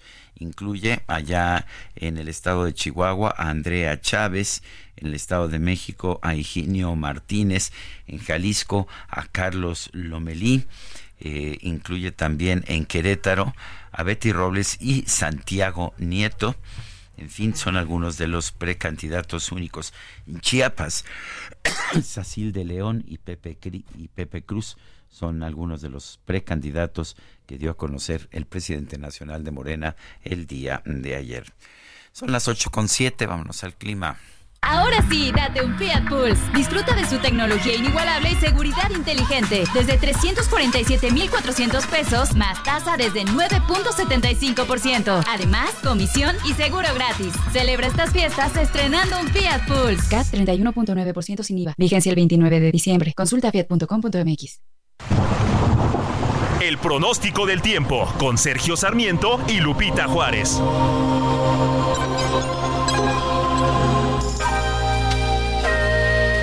Martínez, meteoróloga del Servicio Meteorológico Nacional de Conagua. ¿Cómo estás? Muy buenos días. ¿Qué tal, Lupita? Buenos días, los saludo con gusto a ustedes y a su amable auditorio. Y bueno, les comento que este día, en cuanto al estado del tiempo, estamos esperando que en las próximas horas ingrese sobre el noroeste de México, en el estado de Baja California, el Frente Frío número 19, asociado a una baja presión en niveles medios y altos de la atmósfera. Esto estamos previendo que origine la segunda tormenta invernal de esta temporada y bueno, la que la cual durante este día ocasionará lluvias puntuales intensas, sobre todo en el estado de Baja California. Las lluvias serán de menor intensidad en el rango de lluvias fuertes en Baja California Sur, Sonora y algunas partes de Chihuahua. Las principales afectaciones, como te comento, serán en el estado de Baja California, donde las lluvias pueden incrementar los niveles en los ríos y arroyos, deslaves e inundaciones. Además, se presentarán vientos fuertes a muy fuertes con rachas que pueden superar los 70 kilómetros por hora en esas zonas del país, en los estados del noroeste, ya hacia la noche y la madrugada del día de mañana. También estamos previendo que pueda haber este caída de agua nieve o de nieve en las sierras justamente del estado de Baja California. Te comento que el resto del territorio nacional estará bajo baja probabilidad de lluvia. Eh, únicamente la entrada de humedad del Océano Pacífico y el Golfo de México podría ocasionar algunos chubascos en los estados del sureste mexicano, y algunas zonas del occidente del país, pero eh, predominará cielo despejado como lo estamos eh, viviendo aquí en la Ciudad de México en estos días, cielo despejado, baja probabilidad de lluvias. Las temperaturas muy frías estarán eh, presentando, como ya sabemos, en los estados de la Mesa del Norte principalmente y en un ambiente gélido en las sierras principalmente de Chihuahua y de Durango. Te comento que para la Ciudad de México este día continuará el ambiente seco cielo despejado la mayor parte del día. Durante las mañanas las temperaturas al amanecer continuarán siendo muy frías con valores de 4 a 6 grados Celsius al amanecer y ya durante el día esperamos que vayan ascendiendo estas temperaturas alcanzando valores de 21 a 23 grados Celsius. Lupita, esta sería la información desde el Servicio Meteorológico Nacional. Muy bien, Livia, muchas gracias. Muy buenos días. Igualmente para ustedes, que tengan buen día. Hasta luego. En la Cámara de Diputados Morena rechazó mano negra de su partido en la crisis del Tribunal Electoral del Poder Judicial de la Federación. Jorge Almaquio, adelante. Efectivamente, Sergio Lupita Amigos, el diputado federal de Morena, Hamlet García Almaguer, afirmó que no hay mano negra de su partido en la crisis del Tribunal Electoral del Poder Judicial de la Federación y la designación de la nueva presidenta de la Sala Superior, Mónica Aralí. Soto Fregoso. Rechazó que la reunión entre la nueva titular del tribunal con el diputado federal Sergio Gutiérrez Luna, como se divulgó en redes sociales, sea parte de una estrategia para infiltrarse con las autoridades electorales, ya que es normal, dijo, que este tipo de encuentros se den. Es normal la reunión con los integrantes del tribunal. Platicamos también en diversas ocasiones con el magistrado Fuentes, por ejemplo, que él forma parte de la comisión de administración del propio tribunal electoral. Con el magistrado de la Mata también hemos hemos dialogado, hay diálogo con todos los integrantes del tribunal y eso, bueno, pues es normal, es la actuación también de una autoridad, de un árbitro, tener interlocución con los, con los jugadores institucional, pero no, no hay mano negra de Morena. En torno a las renuncias que se registraron recientemente en el Instituto Nacional Electoral, entre ellas la del responsable del programa de resultados electorales preliminares, el PREP, aseguró en entrevista que no tiene nada que ver con que hayan formado parte del equipo de Lorenzo Córdoba, ya que se dieron porque terminó su ciclo en esos cargos o simplemente porque ya llevan muchos años y decidieron terminar con su etapa laboral. Pues es normal que después de ciclos los perfiles se renueven al interior de las instituciones. Muchos de ellos pues ya terminan ahí su, su labor. Algunos eran personajes muy cercanos a Edmundo Jacobo o al propio Lorenzo y, y, Ciro. Por ejemplo, el caso del titular, el director ejecutivo de administración, cuando renunció, pues él manifestó que se trataba de motivos de salud. Ya llevaba 30 años ahí en el, en el instituto. El legislador de Morena por el estado de Jalisco consideró que la inestabilidad que sufren los principales órganos electorales del país no pone en riesgo la jornada para elegir al presidente de México en el 2024. García Almaguer presumió que este martes fue nombrado como responsable de la vocería de la precandidata única a la gobernatura de Jalisco, Claudia Delgadillo, a quien agradeció la confianza para trabajar en favor de la transformación de la entidad y obtener el triunfo en el próximo proceso. Y bueno, de lamentable calificaron diputados federales de Durango el secuestro que sufrió una familia de ocho personas de origen ecuatoriano en el estado. Señalaron que la falta de seguridad en algunas zonas cercanas al estado de Zacatecas pone de manifiesto una crisis humanitaria en la zona en la que los migrantes transitan para llegar a la frontera norte hacia los Estados Unidos. El diputado de Movimiento Ciudadano de Gómez Palacio, Omar Enrique Castañeda González, indicó que ven un desdén desde la Secretaría de Gobernación para atender esta situación en la que no se cuenta ni con los protocolos ni el personal necesario para atender la problemática. Expuso que la parte de la comarca lagunera es una zona peligrosa en donde, ante la falta de vigilancia por parte de las autoridades de los tres niveles, se convierte en tierra fértil para el crimen organizado. La comarca lagunera, de donde es eh, cabecera mi distrito, Gómez Palacio Durango, pues es un paso obligado de, de miles de migrantes centroamericanos de todos los países hermanas y hermanos centroamericanos, que es muy doloroso y lamentable las condiciones inhumanas en las que viven y luego se presenta esto, desapariciones, este maltratos, secuestros, aprovechando pues a algunos rivales, algunos criminales que aprovechando la indefensión en la que se encuentran porque justamente el gobierno mexicano no ha generado estas condiciones. Marta Alicia Arriola, diputada por Morena, reconoció que el paso por Zacatecas es muy peligroso, lo que ha provocado que se incrementen la demanda de vuelos para evitar por carretera que sean presa de los delincuentes. Indicó que aunque el gobernador de Durango Esteban Alejandro Villegas y el de Zacatecas David Monreal han tenido reuniones para buscar que haya más seguridad en estos tramos, se tiene que exigir que se aceleren los acuerdos para evitar estas situaciones de inseguridad que inquietan a todos. Sergio Lupita, amigos, el reporte que les tengo. Jorge Almaquio, muchas gracias. Son las 8 de la mañana con 24 minutos. Nuestro número de WhatsApp es el 55 2010 96 47. Vamos a una pausa y regresamos.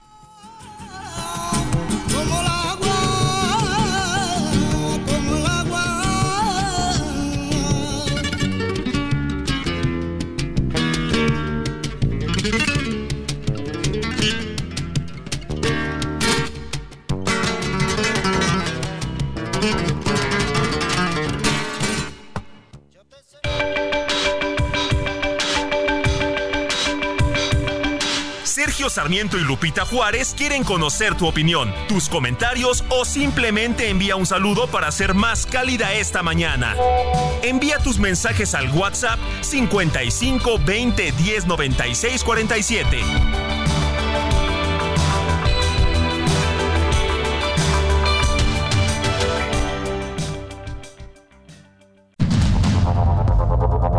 Continuamos con Sergio Sarmiento y Lupita Juárez por el Heraldo Radio.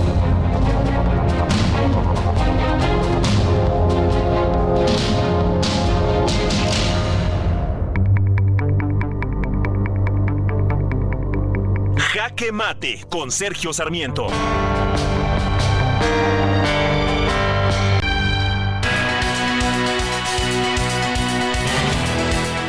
Presidente de Argentina, Javier Milei, recurrió a un, pues a un truco, un pequeño truco que los presidentes peronistas habían establecido en la Constitución de Argentina para poder tomar medidas sin la autorización del Congreso. Ayer emitió un decreto de necesidad y urgencia que en realidad incluye 30 medidas, 30 medidas para liberalizar la economía de Argentina. Son medidas muy distintas.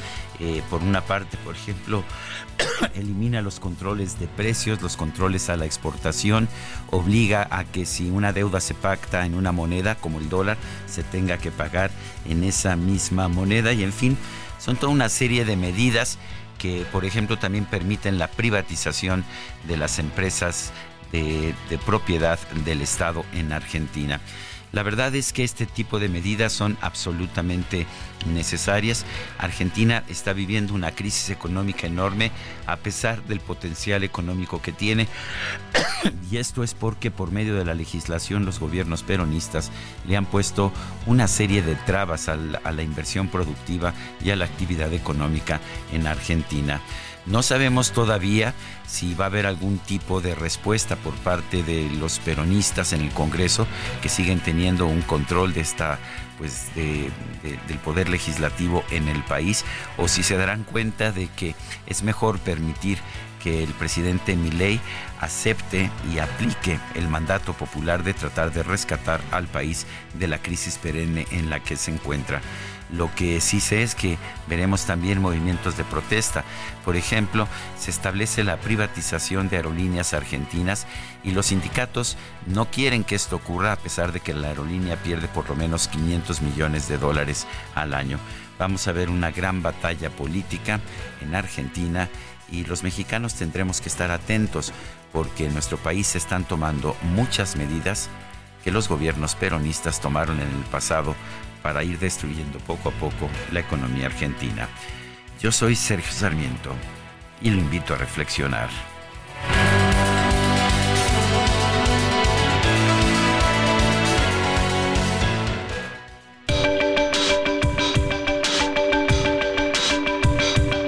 Para Sergio Sarmiento, tu opinión es importante.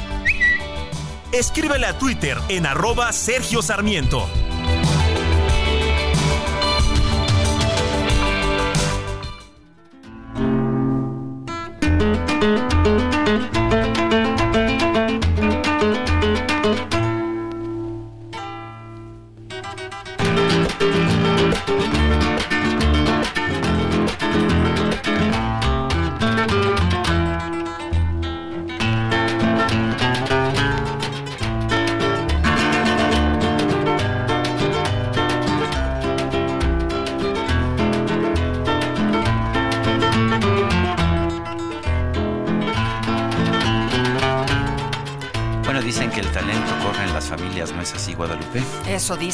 Pues fíjate que aquí estamos escuchando, por supuesto, al virtuoso Paco de Lucía, y mucha gente no lo sabe, pero Ramón de Algeciras, también un gran guitarrista de flamenco, era hermano de Paco de Lucías, nada más que pues utilizaba, utilizaba otro nombre.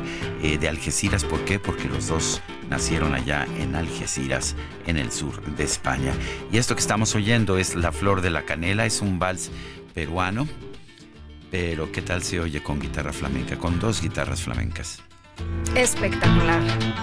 Y bueno, nuestros amigos del auditorio muy contentos con la música, disfrutando esta mañana. Muy buenos días, querido dúo dinámico. Excelente recordar a Paco de Lucía, que se nombraba así porque su mamá se llamaba Lucía. Era una costumbre llamar a los niños con el denominativo del nombre de pila de la madre o del padre entonces. Pues eh, Francisco Sánchez Gómez siguió utilizando la manera en la que le llamaban de niño como nombre artístico. Inmortal guitarrista, qué bueno se ambienta con música tan rica el día de hoy y de las noticias de los políticos ne opinamos esta vez. Saludos cariñosos a todo el equipo del Andrew Bananas. Bueno, pues debo este agradecer al público la buena reacción a la música de Paco de Lucía, porque como Javier Milei eh, tuve que recurrir a un decreto de urgencia, un decreto de urgencia nacional, de necesidad y urgencia, así se llaman en Argentina, un decreto de necesidad y urgencia que te permite darle la vuelta al Congreso.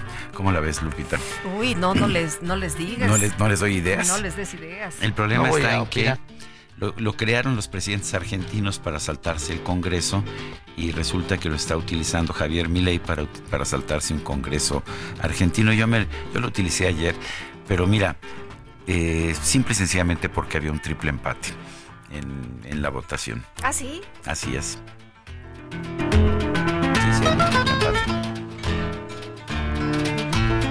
Es que tengo que verificar aquí con, con ¿Quién puedes verificar? puedes verificar. Con el alto tribunal electoral. Sí, el tribunal electoral te podrá confirmar que había tres votos, pero cada uno para alguien pero distinto. también se andan peleando ahí, andan quitando a la presidenta.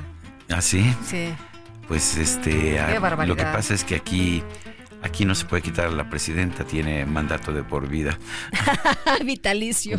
Con, poderes absolutos. No, no la hagas, no, esto se está descomponiendo muy feo. Mejor vámonos a las llamadas. adelante. Dice otra persona, los escucho todos los días desde Tapachula. Hoy amanecimos con una temperatura de 21 grados, aunque para nosotros está fresco. Lorena Vasconcelos, hablando ahí de, de Chiapas y de nuestros radioescuchas, eh, un saludo a la mamá de de nuestra Dalia de Paz. de Dalia de Paz, nuestra excompañera, bueno, sigue siendo una gran amiga que nos escucha ahí diariamente desde Tuxtla Gutiérrez. Muchos saludos, que además nos echan muchas porras, ¿eh? Claro que sí. Eh, productivo jueves, ¿qué podría salir mal para Acapulco con ese personaje encabezando la comisión en el Senado de la Reconstrucción de Acapulco? Es lo que nos dice Rodolfo Contreras desde Querétaro. Bueno, y ya el presidente de la República, Andrés Manuel López Obrador, dijo que hoy jueves va a hablar por vía telefónica con el presidente de los Estados Unidos, Joe Biden. Vamos a escucharlo. Porque eh, tengo una llamada precisamente con el presidente Biden a, a las nueve. Ah, yo creo que migración. Yo creo, yo creo que migración. Él pidió hablar conmigo y desde luego me va a dar mucho gusto saludarlo y este y que conversemos. Y luego me tengo que ir a la bueno, voy a supervisar primero el tren El Insurgente que va avanzando.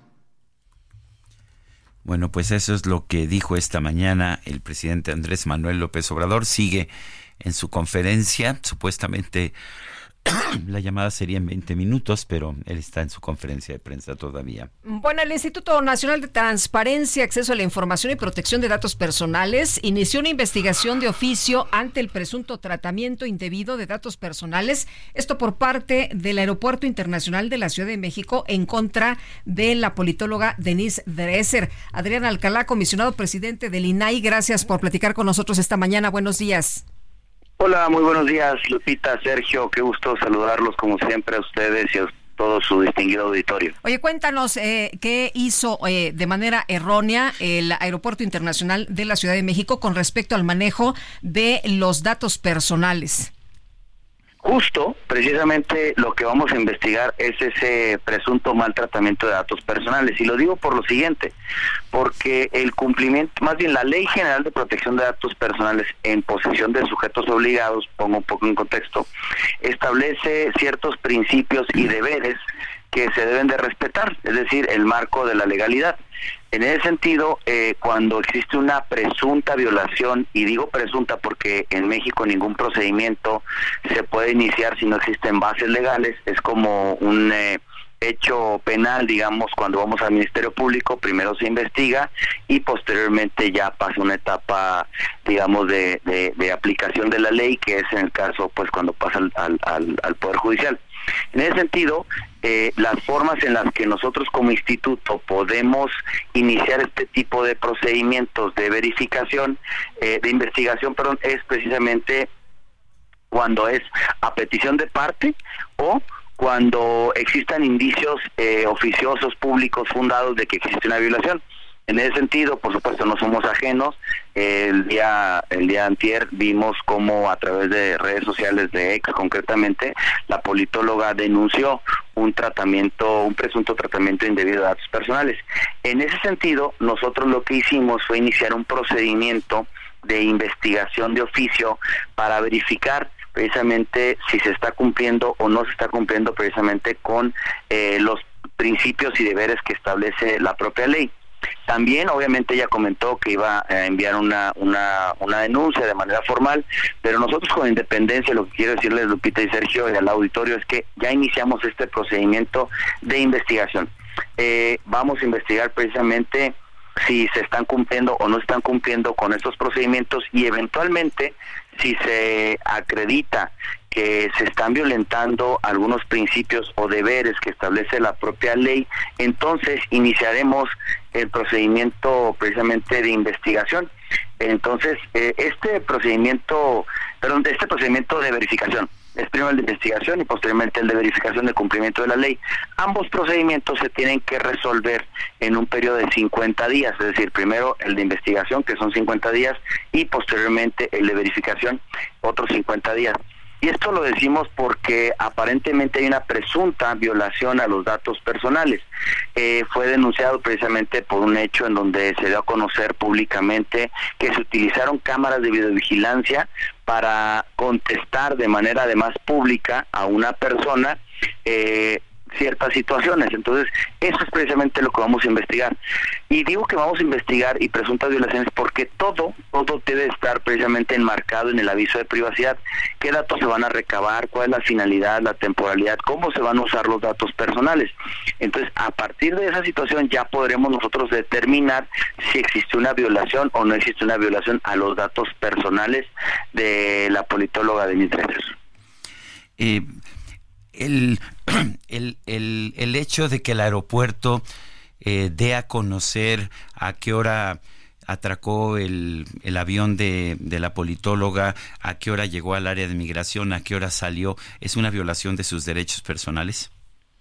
Es precisamente lo que vamos a investigar, don Sergio, porque tiene que estar eso precisamente establecido en la viceprivacidad. Divulgarlos públicamente de entrada eh, presume una violación a los datos personales, porque está violentando precisamente su ubicación eh, de una manera pública. Entonces, eso es lo que tenemos que nosotros que determinar y lo tenemos que plasmar como cualquier autoridad, obviamente, o como toda autoridad, obviamente eh, de manera fundada y motivada para entonces iniciar el siguiente procedimiento si hay incumplimiento a qué deberes, a qué principios para poder eventualmente pues imponer alguna medida correctiva eh, o sanción correspondiente. Eh, Adrián, una vez que se tenga esta información, eh, si resulta que, que sí se violentó eh, los derechos, los datos, la protección de datos personales de Denise Dresser, ¿habría una sanción para el aeropuerto, para las autoridades? Sí, son sanciones económicas que establece la propia legislatura, dependiendo obviamente de las circunstancias. No puedo ahorita adelantar, ¿por qué? Porque son diferentes circunstancias que se tendrán que eh, plasmar obviamente en la investigación y en la investigación por su propia naturaleza, pues se mantiene obviamente eh, solamente las partes tienen acceso a ello. Pero lo que les puedo comentar, Sergio Lupita, es que eh, se determina eh, qué datos personales son los que se violentaron, eh, cuál fue el tratamiento indebido, qué principios se faltaron, qué deberes se incumplieron, para entonces determinar la eventual sanción. Pero hay indicios, precisamente, y esos indicios nos llevan a iniciar el procedimiento de verificación de oficio. Lo mismo hicimos, también recordarán, cuando sucedió el tema eh, con el Fan ID, cuando existió también el caso de Pegasus hace ya algunos años. Es decir, existen indicios y nosotros a partir de ahí realizamos la investigación y concluimos con una, eh, pues obviamente, determinación que puede ser una sanción eh, para el sujeto que no haya cumplido con los deberes y principios que establece la propia ley. Muy bien, Adrián Alcalá, comisionado presidente del INAI, gracias por conversar con nosotros. Buenos días. Al contrario, buenos días y que pasen felices fiestas. Igualmente. Bueno, y vamos con Alberto García, nos tiene información. Adelante, Alberto. Lupita, Sergio, ya mitad de semana y cada vez más cerca la Navidad, les pedimos que paren todo y hagan silencio para descubrir a qué suena la tarjeta de crédito Mercado Pago. A ver, no pagan ni un pesito de anualidad y pueden disfrutar de meses sin intereses en Mercado Libre todo el año. Así es, y por eso es que cada vez más mexicanos eligen la cuenta de Mercado Pago para obtener su tarjeta de crédito, la cual suena bastante bien, ¿no? Así que ya lo saben, si esto que acaban de escuchar los ha convencido como a mí, lo único que necesitan es abrir ya su cuenta en Mercado Pago para pedir la suya. Muchísimas gracias. Bueno, pues gracias Alberto por este reporte. Bueno, este lunes el gobernador republicano de Texas, Greg Abbott, aprobó nuevos poderes que permiten a la policía arrestar a los migrantes que cruzan la frontera de los Estados Unidos y otorgan a los jueces locales la autoridad para ordenarles que abandonen el país. De acuerdo con la información, entrará en vigor a partir del mes de marzo del próximo año pero pues eh, todo el mundo está señalando que esto no debe ocurrir y que pues eh, ya algunos activistas han eh, interpuesto algunas demandas precisamente para evitar que esto se aplique porque sería a criterio de los policías si te ven así como que eres ilegal a, su consideración te pueden detener y te pueden sacar del país. Vamos a platicar con el doctor Tonatiu Guillén, él es profesor investigador del Programa Universitario de Estudios de Desarrollo de la UNAM y del Instituto Nacional de Migración. Tonatio, qué gusto saludarte. ¿Cómo estás? Buenos días. ¿Qué tal, Lupita? Muy buenos días. Encantado de estar con tu programa. Oye, eh, Tonatiu, cuéntanos, ¿cómo ves esta decisión de, de, el gobernador de Texas, Greg Abbott? ¿Qué es lo que está buscando? En realidad es un tema político, pero que impacta gravemente a los migrantes. Es correcto. El, el, el gobernador de Texas y el Congreso de Texas eh, se montaron en un esquema eh, agresivo adicional al que ya han tenido en los últimos años contra migrantes y esta es su medida más extrema. Eh, de hecho, se inventaron ellos mismos que tienen atribuciones de control migratorio y fronterizo, crean esta ley SB4 y además, pues como has descrito, tiene implicaciones de perfilamiento racial muy agresivos para la población hispana, amenaza con cárcel a las personas que cruzan irregularmente a, Texas y o que están en Texas, a las que ayudan a las personas también. Entonces, el, el, en conjunto, eh, si lo vemos, es un escenario de una hostilidad eh, impresionante. Eh, sin duda es un, es un mapa, el, el lado jurídico sin duda va a ser combatido porque no es constitucional eh, para en, la legislación federal de Estados Unidos no cabe la legislación estatal en esa materia y, seguro no va a avanzar mucho más, pero por lo pronto nos deja con un ambiente de hostilidad impresionante. O sea, nunca habíamos tenido un mapa de estas características de rudeza que, que sistematiza una política de Estado o que pretende hacerla y que de pasadita, y vale la pena señalarlo, eh, trata a México literalmente como patio trasero. O sea, no importa lo que diga México, ese es el asunto es retornar eh, por decisión local de Texas a, a migrantes. Entonces sí es un escenario gravísimo y muy ligado a la coyuntura electoral, también es cierto. O sea, el señor Abbott tiene pretensiones de convertirse en un gran líder nacional del Partido Republicano eh, en este en esta competencia perversa de ver quién es más rudo y cruel con migrantes y refugiados y, y está en esa ruta lamentablemente eh, eh, doctor doctor Tonatiu eh, nos dice que esto desde el punto de vista legal no va a prosperar y me queda muy claro pero cuánto tiempo se puede aplicar la ley mientras esto llega a tribunales federales no no tengo más no tengo claro el calendario pero yo creo que no debe tardar mucho porque el gobierno federal de Estados Unidos este seguro también va a tener una impugnación por lo pronto política ya lo hizo ya declaró que es inhumano la, la, la, legislación tejana y, seguro también va a tener algún tipo de iniciativas judiciales. Este como es a marzo tengo la expectativa de que sí puede ocurrir alguna suspensión, pero lo, grave es cómo describe el ambiente de Texas y de la élite política de Texas, pues de una manera francamente pero, alarmante. Pero, Donatiu, políticamente también hay mucho respaldo a eso. O sea, esta, esta actitud que tiene el gobernador Greg Abbott es una de las razones por las que es un gobernador muy popular. Es, es correcto, me refería a que el gobierno de Estados Unidos, el de Biden, ya ya políticamente se expresó, sí. pero jurídicamente le falta dar el paso definitivo para impugnar la ley. Y del otro lado es correcto, hay una ideología en Estados Unidos lamentablemente revivida de manera muy poderosa de racismo y xenofobia en donde el ser antiinmigrante resulta ser una actitud eh, valorada, lamentablemente valorada, considerada conveniente, con independencia de los costos humanos que están implícitos. Porque el otro punto que hay que agregar es que el perfil del último, de la última etapa de la migración en la región, pues es sobre todo de refugiados. Entonces sí, el, el, desde el punto de vista del derecho internacional, del derecho de Estados Unidos y mexicano, este es una irregularidad completa lo que se está haciendo, pero también ya del otro lado humano una crueldad impresionante lo que está pasando.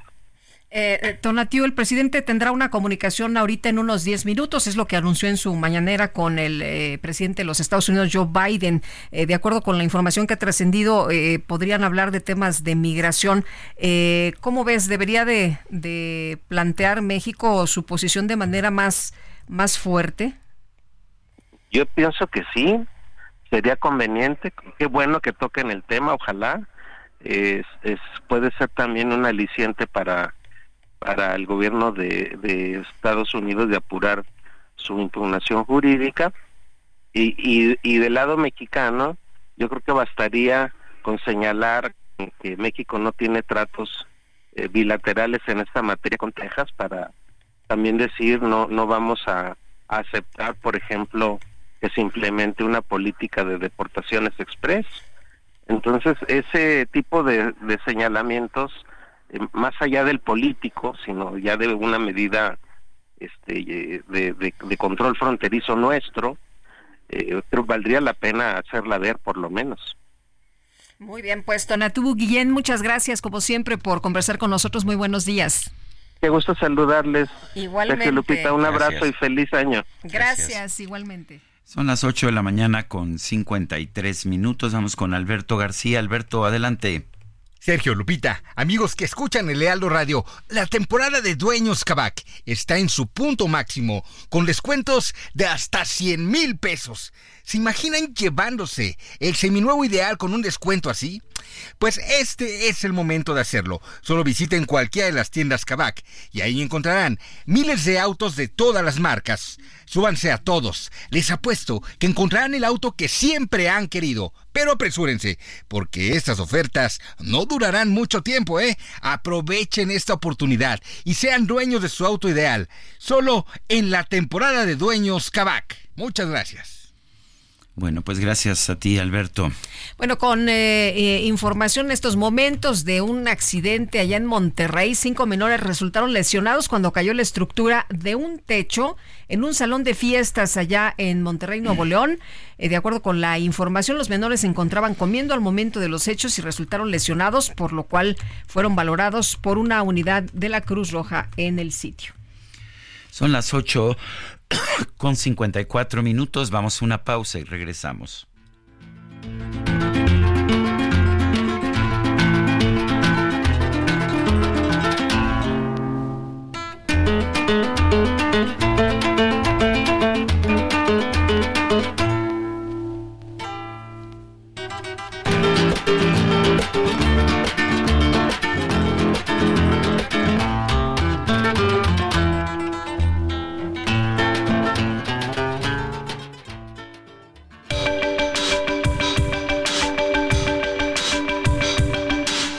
Sergio Sarmiento y Lupita Juárez quieren conocer tu opinión, tus comentarios o simplemente envía un saludo para hacer más cálida esta mañana.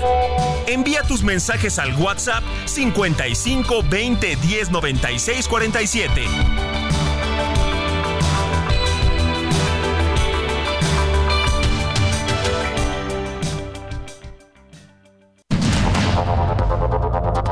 Continuamos con Sergio Sarmiento y Lupita Juárez por el Heraldo Radio.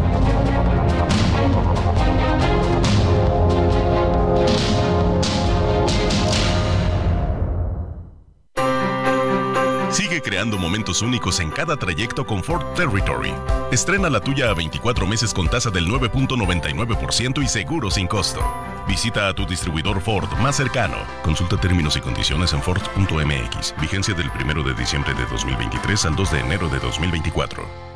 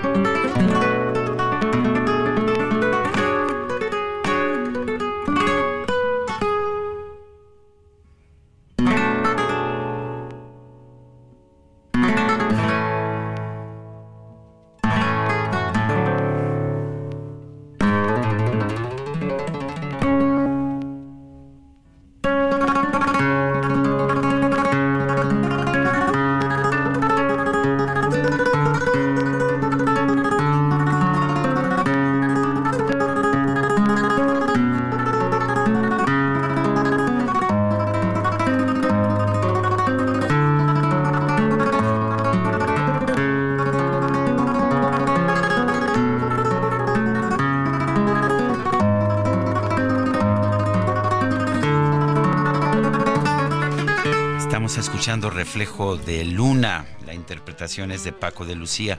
Esta forma de tocar la guitarra con esa nota que se repite rápidamente se llama trémolo.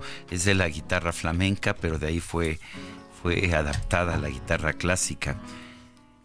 Pero me parece que nos demuestra el virtuosismo de Paco de Lucía. No es, esto no es el trémolo, es cuando, cuando toca y se oye una nota repetida. A ver si ahora lo toca.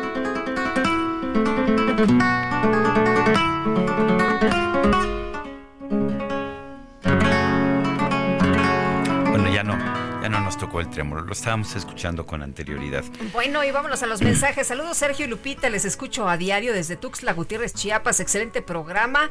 Eh, abrazo a los dos, que te mejores de la tos, Sergio. Felices fiestas decembrinas, bendiciones. Su servidor amigo Gamaliel Salinas. Tengo muchos cuates allá en Chiapas, así que a todos los abrazo con mucho cariño. Chiapas, uno de los estados más hermosos de la República Mexicana y diría yo, uno de los lugares más bellos del mundo. Dice otra persona, buenos y fríos días, Sergio Lupita. Sobre la ley del estado de Texas, solo debo decir que los estadounidenses nunca han sido buenos anfitriones con los turistas, ¿no? Nunca he sido maltratado por ellos, pero en, Europa siempre se, se, siente mejor trato al turismo. Un fuerte abrazo. Francisco 1955. Nota, soy un fan de mi tocayo Paco de Lucía. Bueno, hoy en información importante al momento se reportan varias personas muertas y un herido en un tiroteo en el centro de Praga. Les tendremos más información en unos minutos.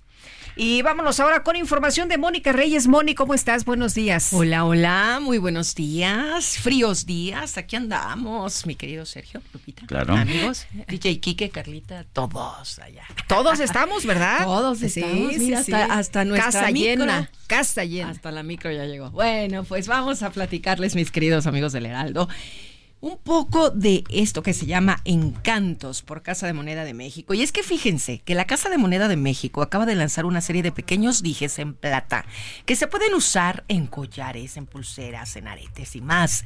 Los diseños tienen inspiración de nuestra identidad y algunos de los que pueden encontrar, escuchen bien, son los siguientes.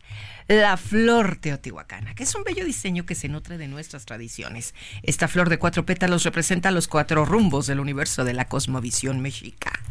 Nahui Ojin, el perpetuo movimiento del quinto sol, ya que desde épocas prehispánicas era usado como un amuleto. Este es un encantamiento para recordar que el movimiento es vida. Sonreír siempre, siempre en movimiento, en espirales ascendentes. Y el papel picado, que ya sabemos celebra una de las tradiciones más bellas de nuestra nación, el Día de Muertos. Es un encanto para recordar a los que se han ido y lo importante de valorar y disfrutar cada momento. Y bueno, tiene un estilo único también. Todos estos están realizados en plata ley 0.925, la calidad que distingue obviamente a Casa de Moneda de México. Pues gracias, al ratito regreso. Gracias, Moni. Buenos días. Buenos días. La periodista y comentarista política Denise Dresser denunció al Aeropuerto Internacional de la Ciudad de México por un presunto abuso de poder y una violación de la Ley General de Protección de Datos.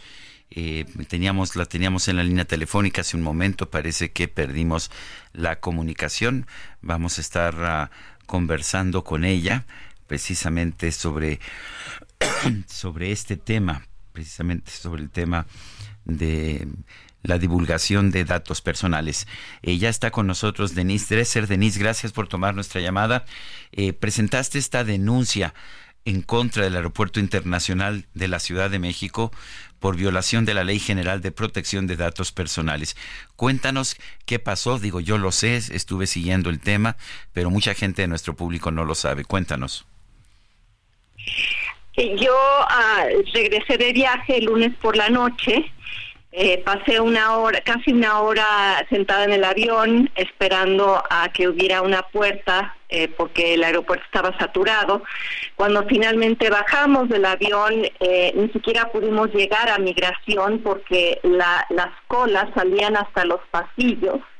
Había un caos generalizado, una compañía de seguridad privada estaba tratando de acomodar a la gente en distintas filas, hacía gritos y finalmente logramos bajar a migración. Y yo triqué que eh, me parecía paradójico que se había utilizado el argumento de la eficiencia de, la capacidad administrativa de las Fuerzas Armadas para militarizar al ejército, militarizar al aeropuerto, pero que el servicio seguía siendo pésimo y que solo había tres personas en migración ante cientos de, turistas y de nacionales tratando de, llegar a los módulos. Eh, lo he hecho anteriormente. Creo que uno como consumidor, como ciudadano, tiene derecho a quejarse de la ineficiencia de su gobierno en cualquier instancia. Lo sorprendente fue que al día siguiente la cuenta de Twitter del aeropuerto, para tratar de ponerme en mi lugar y eh, alegar que yo mentía, eh, detalló momento a momento mis movimientos a través del aeropuerto. A las 10.58 usted salió de la sala 69, a las 11 no sé qué, estaba en la cola de migración, a las 12.15 salió del aeropuerto, lo cual eh, fue realmente estremecedor. Primero ver que el aeropuerto había respondido así, segundo saber que hay cámaras de videovigilancia, lo cual uno esperaría, pero el INAI ha hecho peticiones reiteradas al aeropuerto que le, explique sobre los protocolos para el uso de esas cámaras.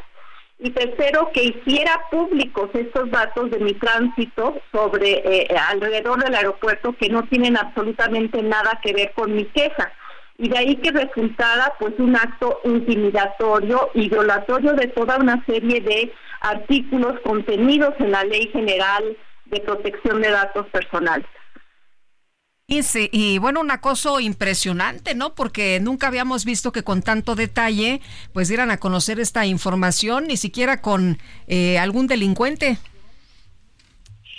Sí, e, esa también es eh, una ironía, porque como sabemos, el aeropuerto tiene quejas reiteradas por eh, robos, sustracción de objetos de maletas, por robos en las casas de cambio, hay denuncias de de paso de drogas por ahí y que aquí la atención estuviera puesta, o sea, alguien se le dio la instrucción desde los mandos superiores del aeropuerto de poner a una persona eh, usando tiempo público, recursos públicos, a revisar las cámaras para poder armar ese tweet que su afán era eh, de hostigamiento y de exhibición y, de amedrentamiento.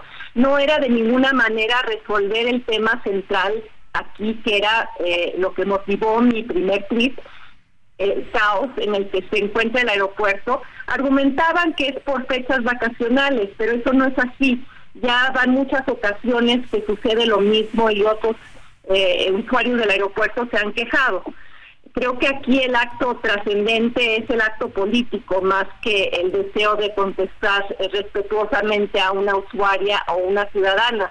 Aquí me parece que es un abuso de poder para intimidar a una ciudadana. En este caso yo, pero podría ser cualquiera.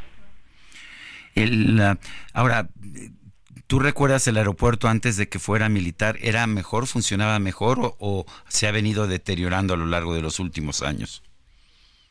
Yo creo que se ha venido deteriorando a lo largo de los últimos años y tiene mucho que ver con el hecho de que el TUA, el impuesto que se cobra para el uso del aeropuerto y que es uno de los más altos del mundo, no se está utilizando para el mantenimiento del aeropuerto internacional de la Ciudad de México, sino como lo sabes, eh, lo saben Sergio y Lupita, para pagar a los acreedores del aeropuerto cancelado. Entonces hay una falta de recursos, pero aquí el tema central también es uno de administración. Eh, eh, no ha explicado el aeropuerto por qué subcontrata a un servicio de seguridad privado en lugar de usar personal de la Marina o del propio aeropuerto.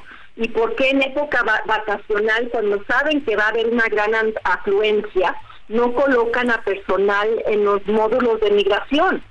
Eh, creo que todos los ciudadanos tenemos derecho a saber por qué el aeropuerto no funciona como deberíamos y como querríamos y esperaríamos, sobre todo después del argumento de que los militares son más eficientes, son más capaces, son mejores en la tarea de administrar eh, empresas y, todo, y, lo que ha reiterado el presidente para justificar la militarización de creo que son al menos 19 aeropuertos, según recuerdo. Bueno, Denise, el, ah, sé que, que hiciste pública tu, tu queja, pero que el INAI eh, está haciendo una investigación. ¿Se han puesto en contacto contigo? Todavía no, eh, pero junto con mi denuncia y con la investigación que haga el INAI, pues ya veré qué procede, porque creo que en este caso eh, el INAI, el cual eh, ha sido objeto de la crítica y del estrangulamiento financiero del presupuestal por parte del presidente, eh, y que la propia oficina de la presidencia desatiende los requerimientos de información del INAI. Reiteradas y reiteradas ocasiones le han pedido a la oficina de la presidencia que provea los otros datos a los que alude el presidente cuando eh, desconoce los propios datos de su, gobierno o cuando es confrontado por periodistas. el presidente no ha, no ha querido responderle al INAI y en este caso quizá el INAI amonestaría al presidente, pero no trascendería de eso. Eh, creo que hay que recurrir a todas las instancias, yo diría incluso internacionales, porque el caso me involucra, pero me trasciende. Y aquí hay, hay varios entrecruces. Uno de ellos es el abuso de poder, el otro es la videovigilancia por parte de militares y el intimidamiento a una ciudadana por parte de militares y el tercero es la libertad de expresión porque nunca habían hecho esto antes con algún ciudadano que se quejara de, de, las colas o del caos en el aeropuerto y muchos lo hacen. ¿Por qué eligieron hacerlo con alguien que ha sido consistentemente crítica de este gobierno y, por cierto, de los anteriores? Bueno, Denise, Denise Dresser, analista y escritora, gracias por conversar con nosotros y estaremos al pendiente del seguimiento de este caso. Muchas gracias por la entrevista y por el interés. Buenos días y saludos al auditorio. Gracias, Denise. Buenos días. Bueno, pues a mí me queda muy claro que sí, las colas se han puesto cada vez peores allá en el aeropuerto. Las Oye, y hacer una denuncia, mi querido Sergio, no es como para que te investiguen, te, acosen, eh, te persigan, ¿no? Eh, cualquiera puede hacer una denuncia. Creo que comete un error aquí la Secretaría de Marina y deben entender pues que no pueden tratar a los ciudadanos como subalternos. Simple y sencillamente los ciudadanos eh, son el pueblo, son de donde Oye, y además tenemos derecho de libertad de expresión, ¿no? Se supone hasta donde tenemos entendido, cualquiera puede hacer una denuncia del Aeropuerto Internacional de la Ciudad de México. Grave, grave decisión por parte del Aeropuerto Internacional de la Ciudad de México y de sus mandos de la Secretaría de Marina. Pero vámonos a la micro deportiva. Redefinimos tu concepto de una Sub Infinity QX60 con 36 meses sin intereses o bono de hasta 130 mil pesos, Infinity Black por 5 años, más mantenimiento por 3 años, más InTouch Service por un año.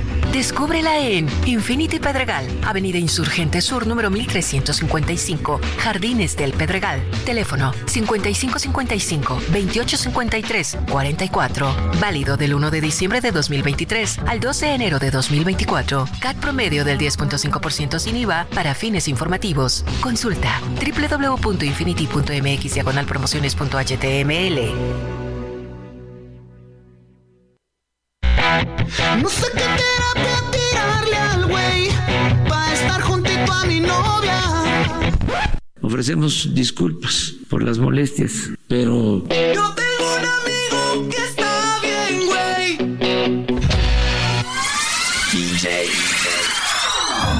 chamba. La micro deportiva.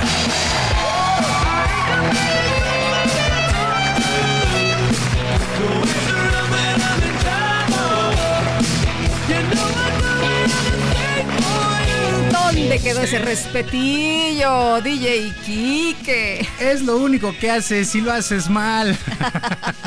Pero bueno.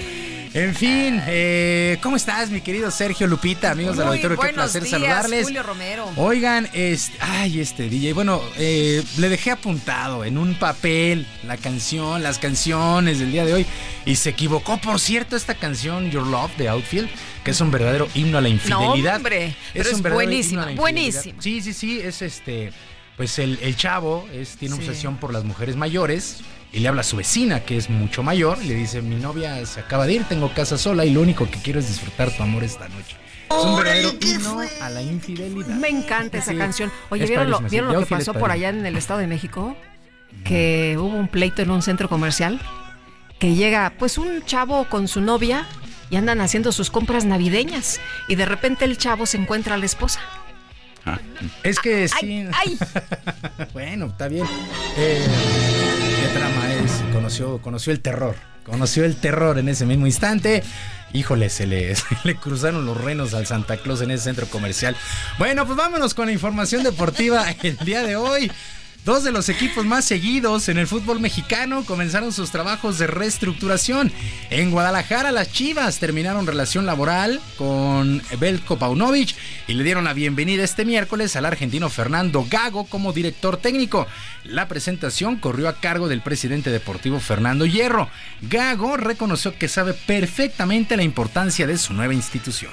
Me tocó salir como futbolista y hoy me está tocando salir como entrenador. Lo entiendo y es algo que, que acepté y me encanta. Eh, me encanta el desafío de poder eh, entrar en un, en un, país nuevo, en una liga nueva y en una institución como Chivas. Eh, ese, es, ese, es, uno de los desafíos más, más lindos que me tocó, desde lo personal, de, tomar la decisión, desde una cuestión familiar.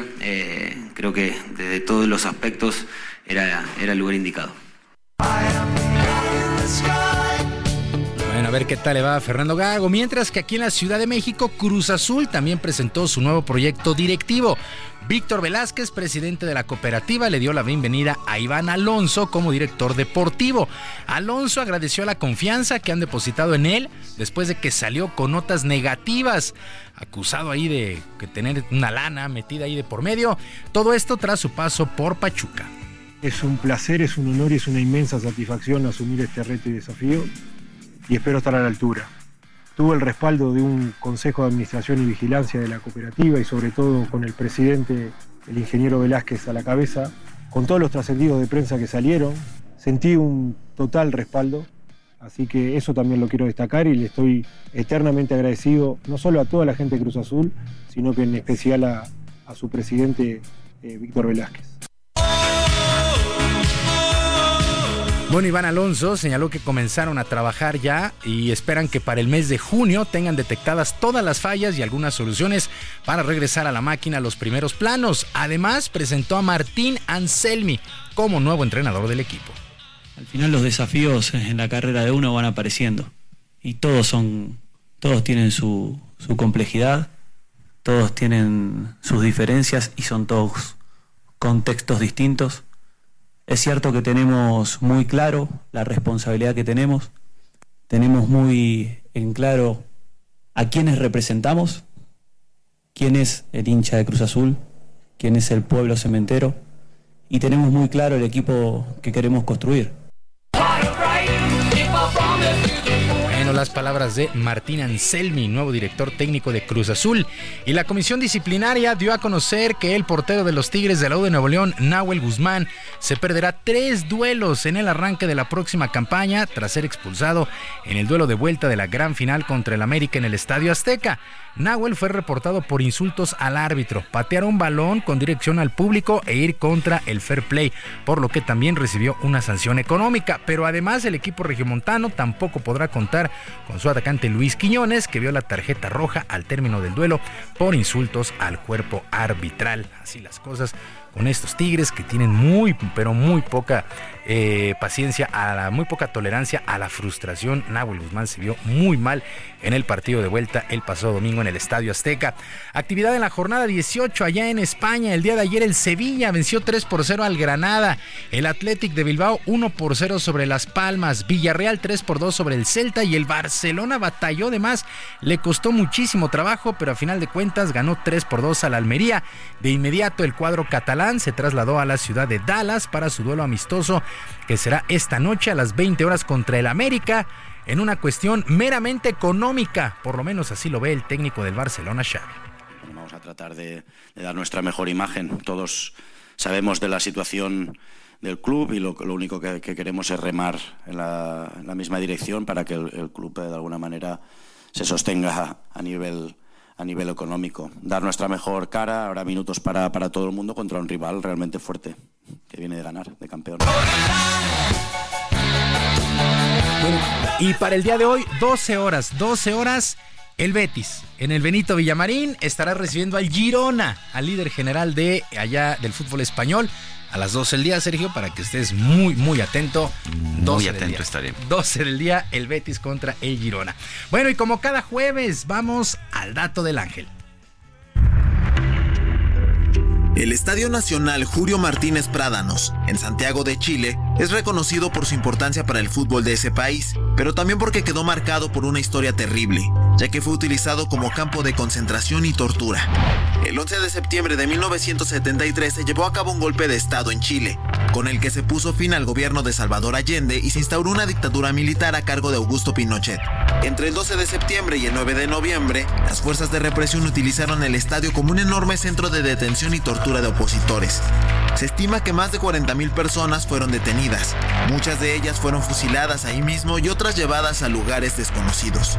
Actualmente en el estadio hay un sector cerrado de asientos en la galería, el cual es mantenido intacto como memorial de este episodio triste en la historia chilena. El dato del ángel, 11 metros MX, 11 metros MX, todo con letras y todo en todas las redes sociales. Y ya para finalizar, Nuevo Orleans contra los Carneros. El día de hoy arranca la semana 16 del NFL, ambos con récord de 7-7, partido de vida y muerte para cualquiera de los dos en sus aspiraciones de playoff. Sergio Lupita, la información deportiva el día de hoy. Muy bien, mi querido Julio, muchas gracias. Muy buenos días. Son las 9 con 23. Muy buenos días, claro que sí, Sergio Lupita, amigos, como siempre me da un gusto estar aquí con ustedes en su programa y platicarles a ustedes, amigos del Heraldo Radio, que para muchos las fechas de Sembrina son sinónimo de estrés y cansancio, así que un buen descanso es el mejor aliado para combatirlos. Colchones Carreiro, por más de 50 años, ha logrado que tú tengas el descanso que mereces y en estas fiestas es el regalo perfecto con su nueva línea de colchones en caja, empacados con Dreams Pack, tú solo le pones el moño. Colchones Carreiro Dreams Pack, tu descanso favorito, ahora en caja. Encuentra las tiendas de nuestros distribuidores oficiales en carreiro.mx diagonal tiendas y ve por el tuyo. Colchones Carreiro, que sueñes con los angelitos. Gracias. Y nosotros nos vamos a una pausa y regresamos.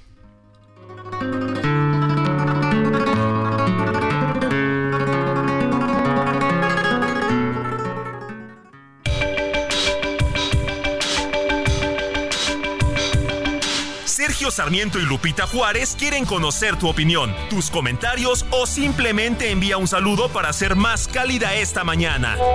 Envía tus mensajes al WhatsApp 55 20 10 96 47.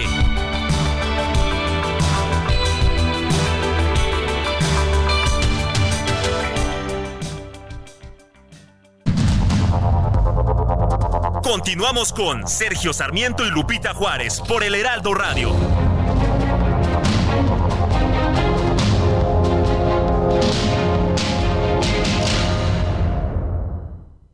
Sigue creando momentos tan únicos como tus actividades con Ford Maverick. Estrena la tuya con mensualidades desde 9,049 pesos y seguro promocional. Visita a tu distribuidor Ford más cercano. Consulta términos y condiciones en Ford.mx. Vigencia del 1 de diciembre de 2023 al 2 de enero de 2024. Nacidos Ford, nacidos fuertes. Flores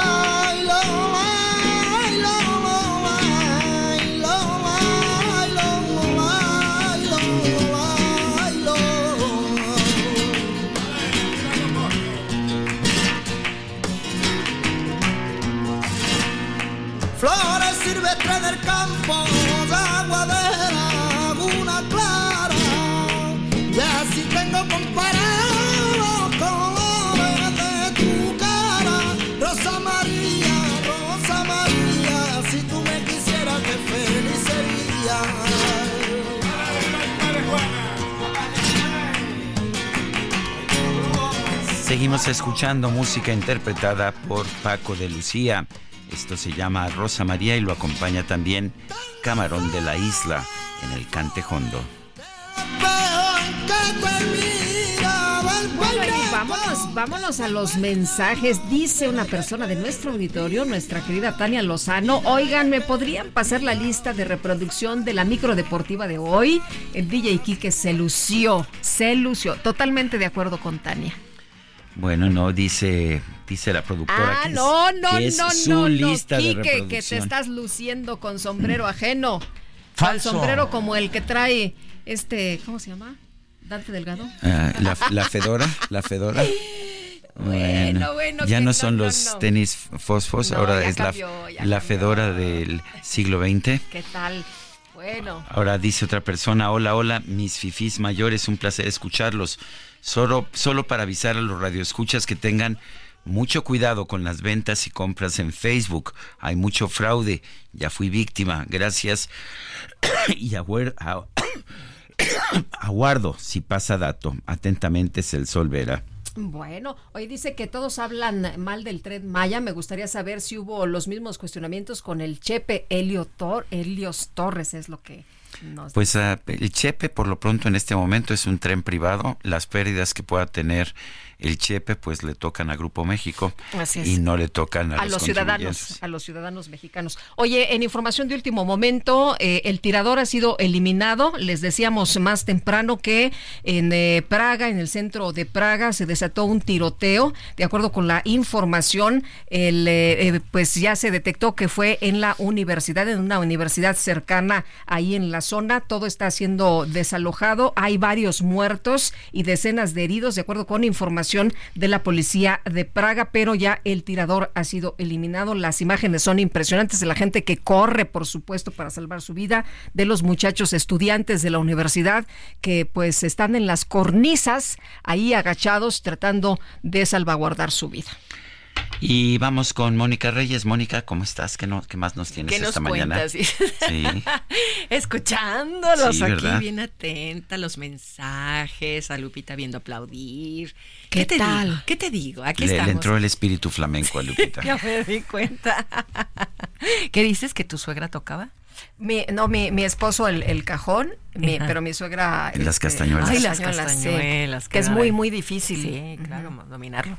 Pero bueno, pues aquí estamos para decirles, mi querido Sergio Lupita, que esta temporada debemos disfrutar las promociones exclusivas que nos ofrecen las tarjetas de débito y crédito Citibanamex. Así es que aprovechen descuentos y meses sin intereses para comprar los regalos. Esos de última hora los podemos adquirir ya con las tarjetas de crédito Citibanamex. Conoce más en citibanamex.com diagonal promociones. La vigencia es al 31 de diciembre del 2023. CAT promedio 85.1% sin IVA. Calculado el 27 de julio del 23 y vigente al 27 de enero del 2024. Gracias. Muy Muchas bien. gracias, Moni. Son las 9.35. Vamos a un resumen. El presidente López Obrador concluyó su conferencia de prensa de esta mañana antes de lo habitual, debido a que tenía programada una conversación telefónica con su homólogo de los Estados Unidos, Joe Biden. Por cierto, ya al, rato, ¿eh? Hoy, sí, y este, vamos a ver si terminamos aquí, para, este, porque eh, tengo una llamada precisamente con el presidente Biden a las nueve. Ah, yo creo que migración, yo creo, yo creo que migración. Él pidió hablar conmigo y desde luego me va a dar mucho gusto saludarlo y este y que conversemos. Bueno, y por otra parte, el presidente de la Asociación de Ferrocarriles Estadounidenses, Ian eh, Jeffries, advirtió que el cierre de tránsito ferroviario en la frontera con México desencadena una cascada de retrasos que afecta a los clientes y también a los consumidores en ambos países. La Secretaría de Economía alcanzó un acuerdo con dos fondos de inversión canadienses para frenar una solicitud de arbitraje internacional en materia de energías renovables en el marco del Tratado Integral y Progresista de Asociación Transpacífico. La vicegobernadora de California, Eleni Kunalakis, pidió a la Secretaría de Estado local, a Shirley Weber, que estudie las opciones legales para evitar que el expresidente Donald Trump participe en las elecciones primarias del Estado. El gobierno de Nicaragua canceló la personalidad jurídica de 10 organizaciones no gubernamentales con el argumento de que incumplieron las leyes al no reportar sus estados financieros. El ministerio de ministerio de Sanidad de Gaza informó que los ataques israelíes en ese territorio han provocado la muerte de 20 mil personas, incluyendo a cerca de 8 mil menores de edad.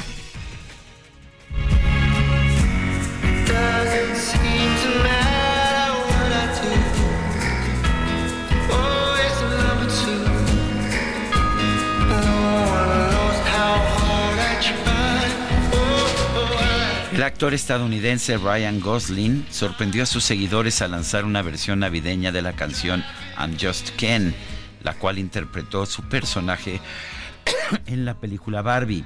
Este tema forma parte de un proyecto en colaboración con el DJ Mark Ronson titulado Ken the EP, el cual incluye cuatro versiones distintas de la misma canción.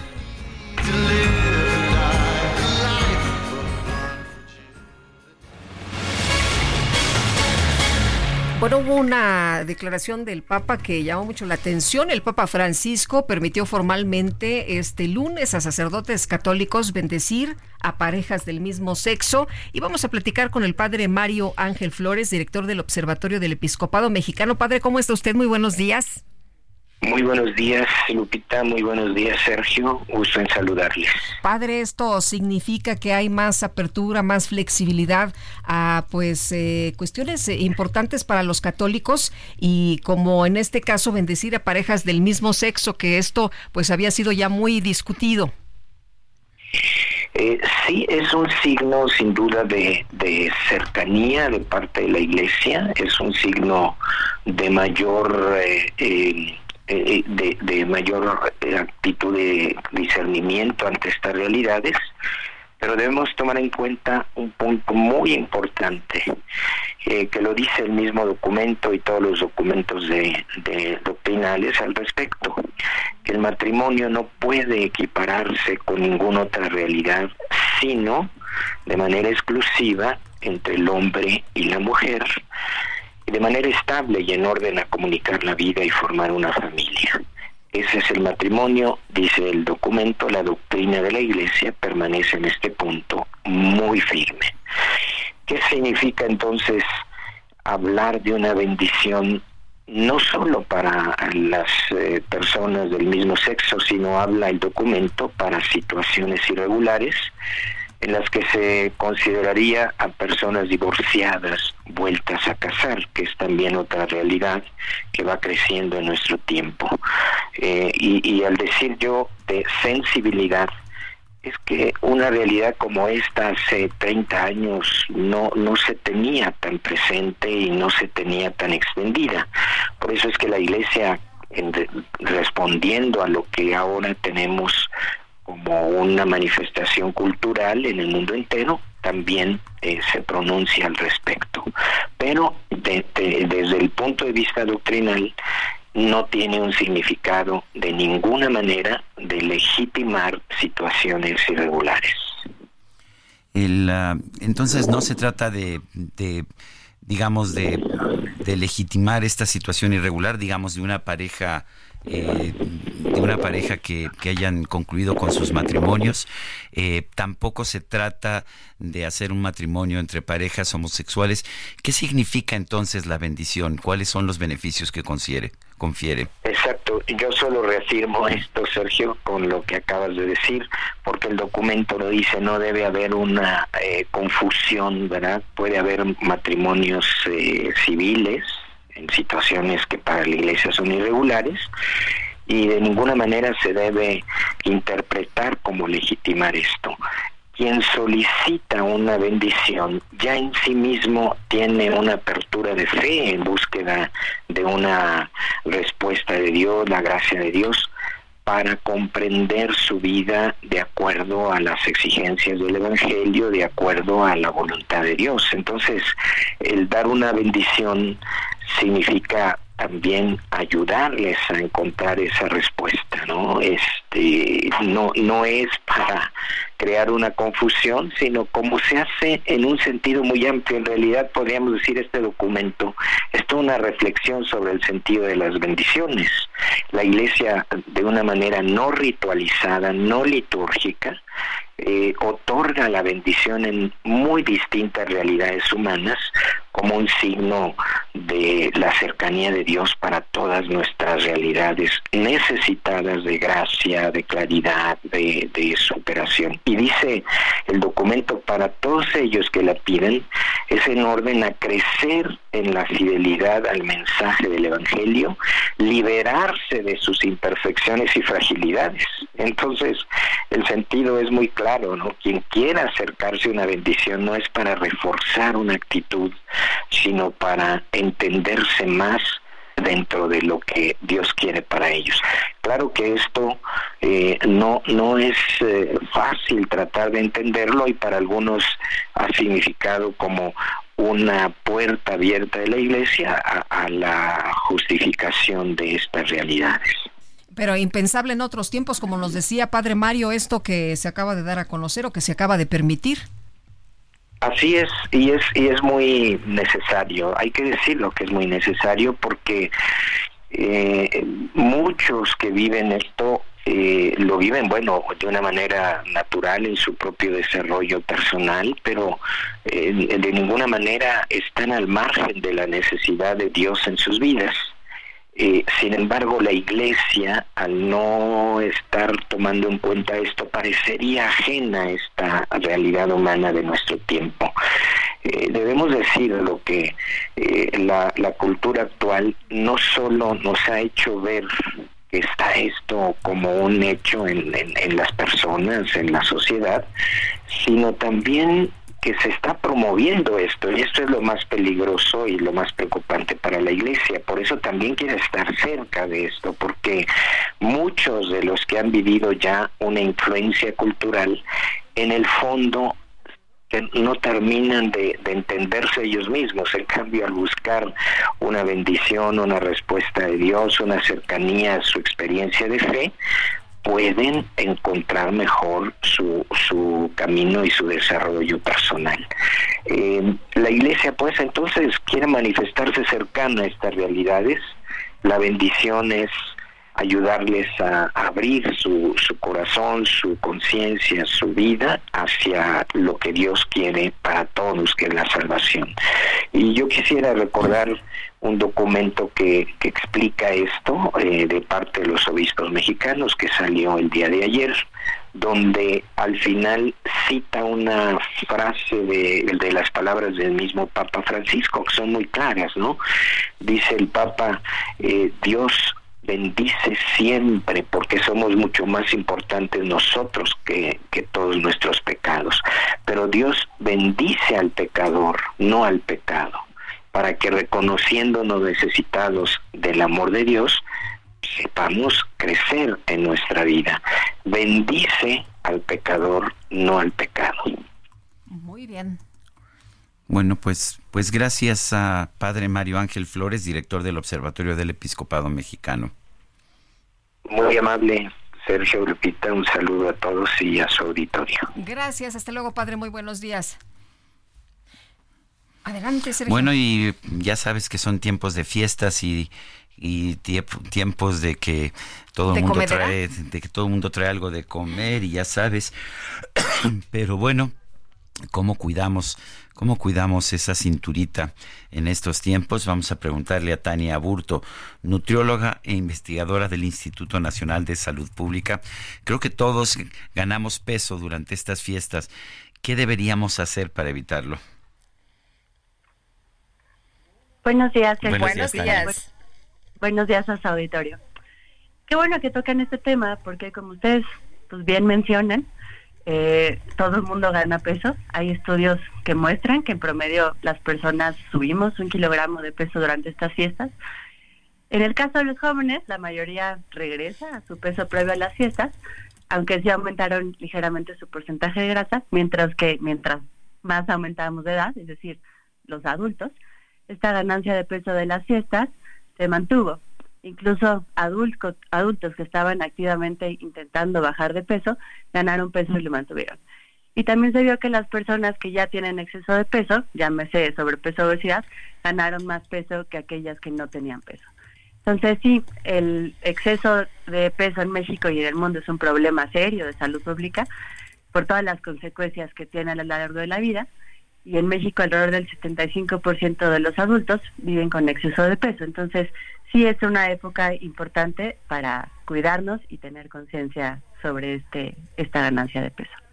Eh, Tania, ¿cómo nos cuidamos si hay un montón de comida en todos lados? Todo el mundo te regala galletitas, chocolates, buñuelos, tamales. Y eso nada más a la hora que estás en la chamba. Después vas a la casa de algún amigo o regresas a tu casa, está toda la familia reunida y hay otro, hay de nueva cuenta otra invitación a seguir comiendo. Efectivamente, Lupita, durante toda la temporada de fiestas decembrinas, cuidarse y mantener eh, pues el peso es, es, un reto. Creo que es muy fácil decir, bueno, pues ya me deschongo, disfruto de las fiestas como se deben y en enero me aplico con la dieta y el ejercicio. El problema es que es mucho más fácil ganar peso que perderlo. Digo, esto creo que muchos se identificarán y mientras más pasan los años, pues más se complica esto. Entonces, múltiples factores relacionados con las festividades influyen en esta ganancia de peso.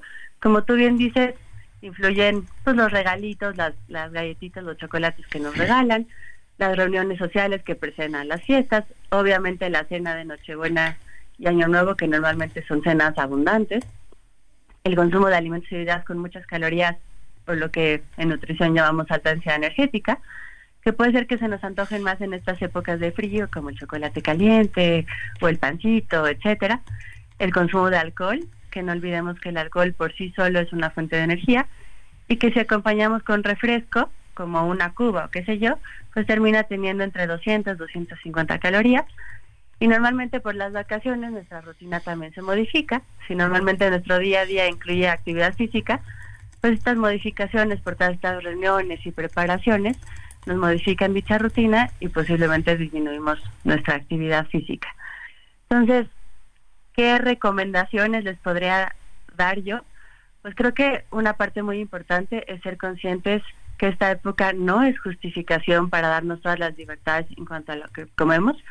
Por supuesto que sí, hay que disfrutar las cenas en familias, comer aquellos platillos que normalmente no consumiríamos en otra época del año, brindar en Año Nuevo, comer recalentado, pero claro, con moderación y siguiendo las recomendaciones para una dieta saludable que idealmente deberíamos de seguir durante todo el año.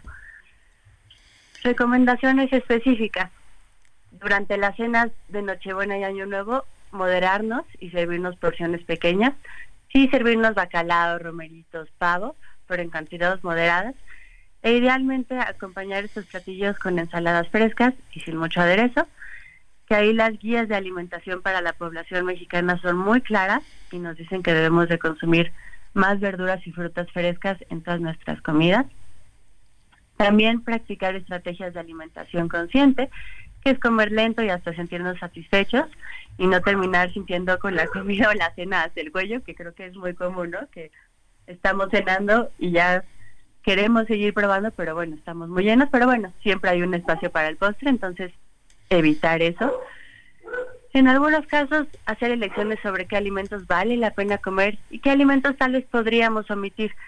Sí, nos regalaron esas galletitas que están muy ricas, pero bueno, posiblemente las pruebo, creo que están ricas, las puedo dejar para alguien más, compartirlas con la familia, etcétera.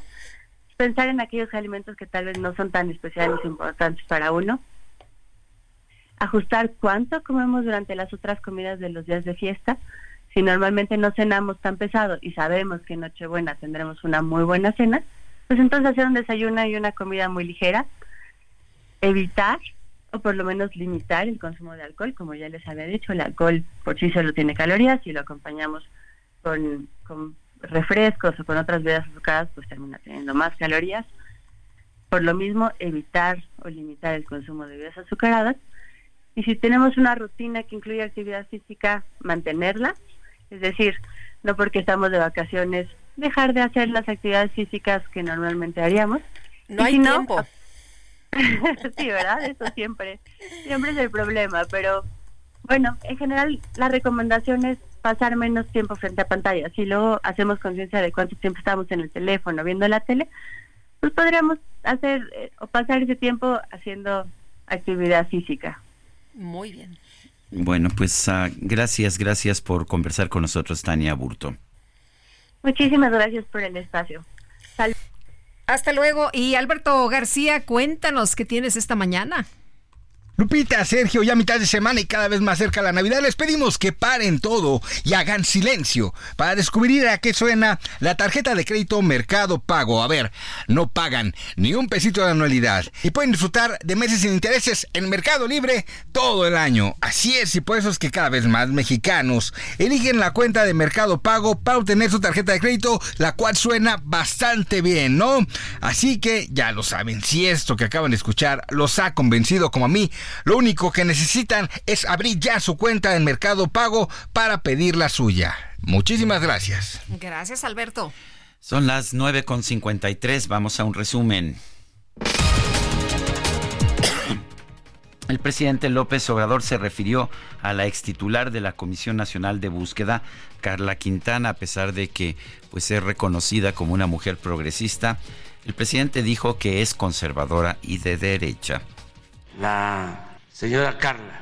Carla Quintana. Sí, eh, se va de aquí porque desde que está en gobernación empieza a declarar que hay 126 mil desaparecidos, siendo ella la responsable y que además la mayor parte de los desaparecidos eran del gobierno nuestro.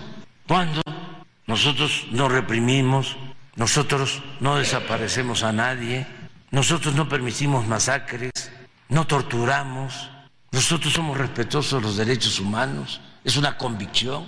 Entonces, ¿por qué nos quiere igualar con los gobiernos de antes? Bueno, porque ella tiene una postura política, para mí conservadora y de derecha pues todos los que señalen o critiquen su mandato son conservadores y de derecha. Platicamos hace unos días con ah, activistas precisamente que tienen personas familiares desaparecidas y dicen que las cifras están mal, por supuesto, 300 mil. Se nos acabó el tiempo, son las 9.54. Vámonos entonces, que la pasen todos muy bien, disfruten este día y nos escuchamos mañana. Hasta mañana, gracias de todo corazón. Flores del campo, agua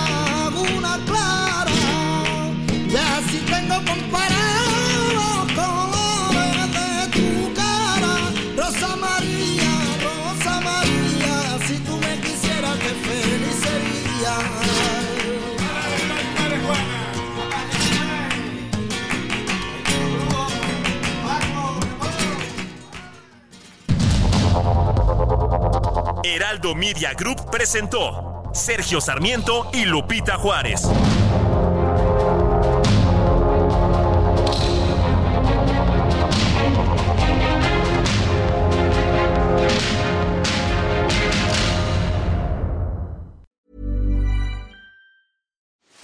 Are you ready to enhance your future in tech? Then it's time to make your move to the UK, the nation that has more tech unicorns than France, Germany, and Sweden combined.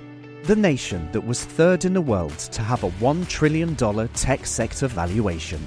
The nation where great talent comes together. Visit gov.uk forward slash great talent to see how you can work, live, and move to the UK.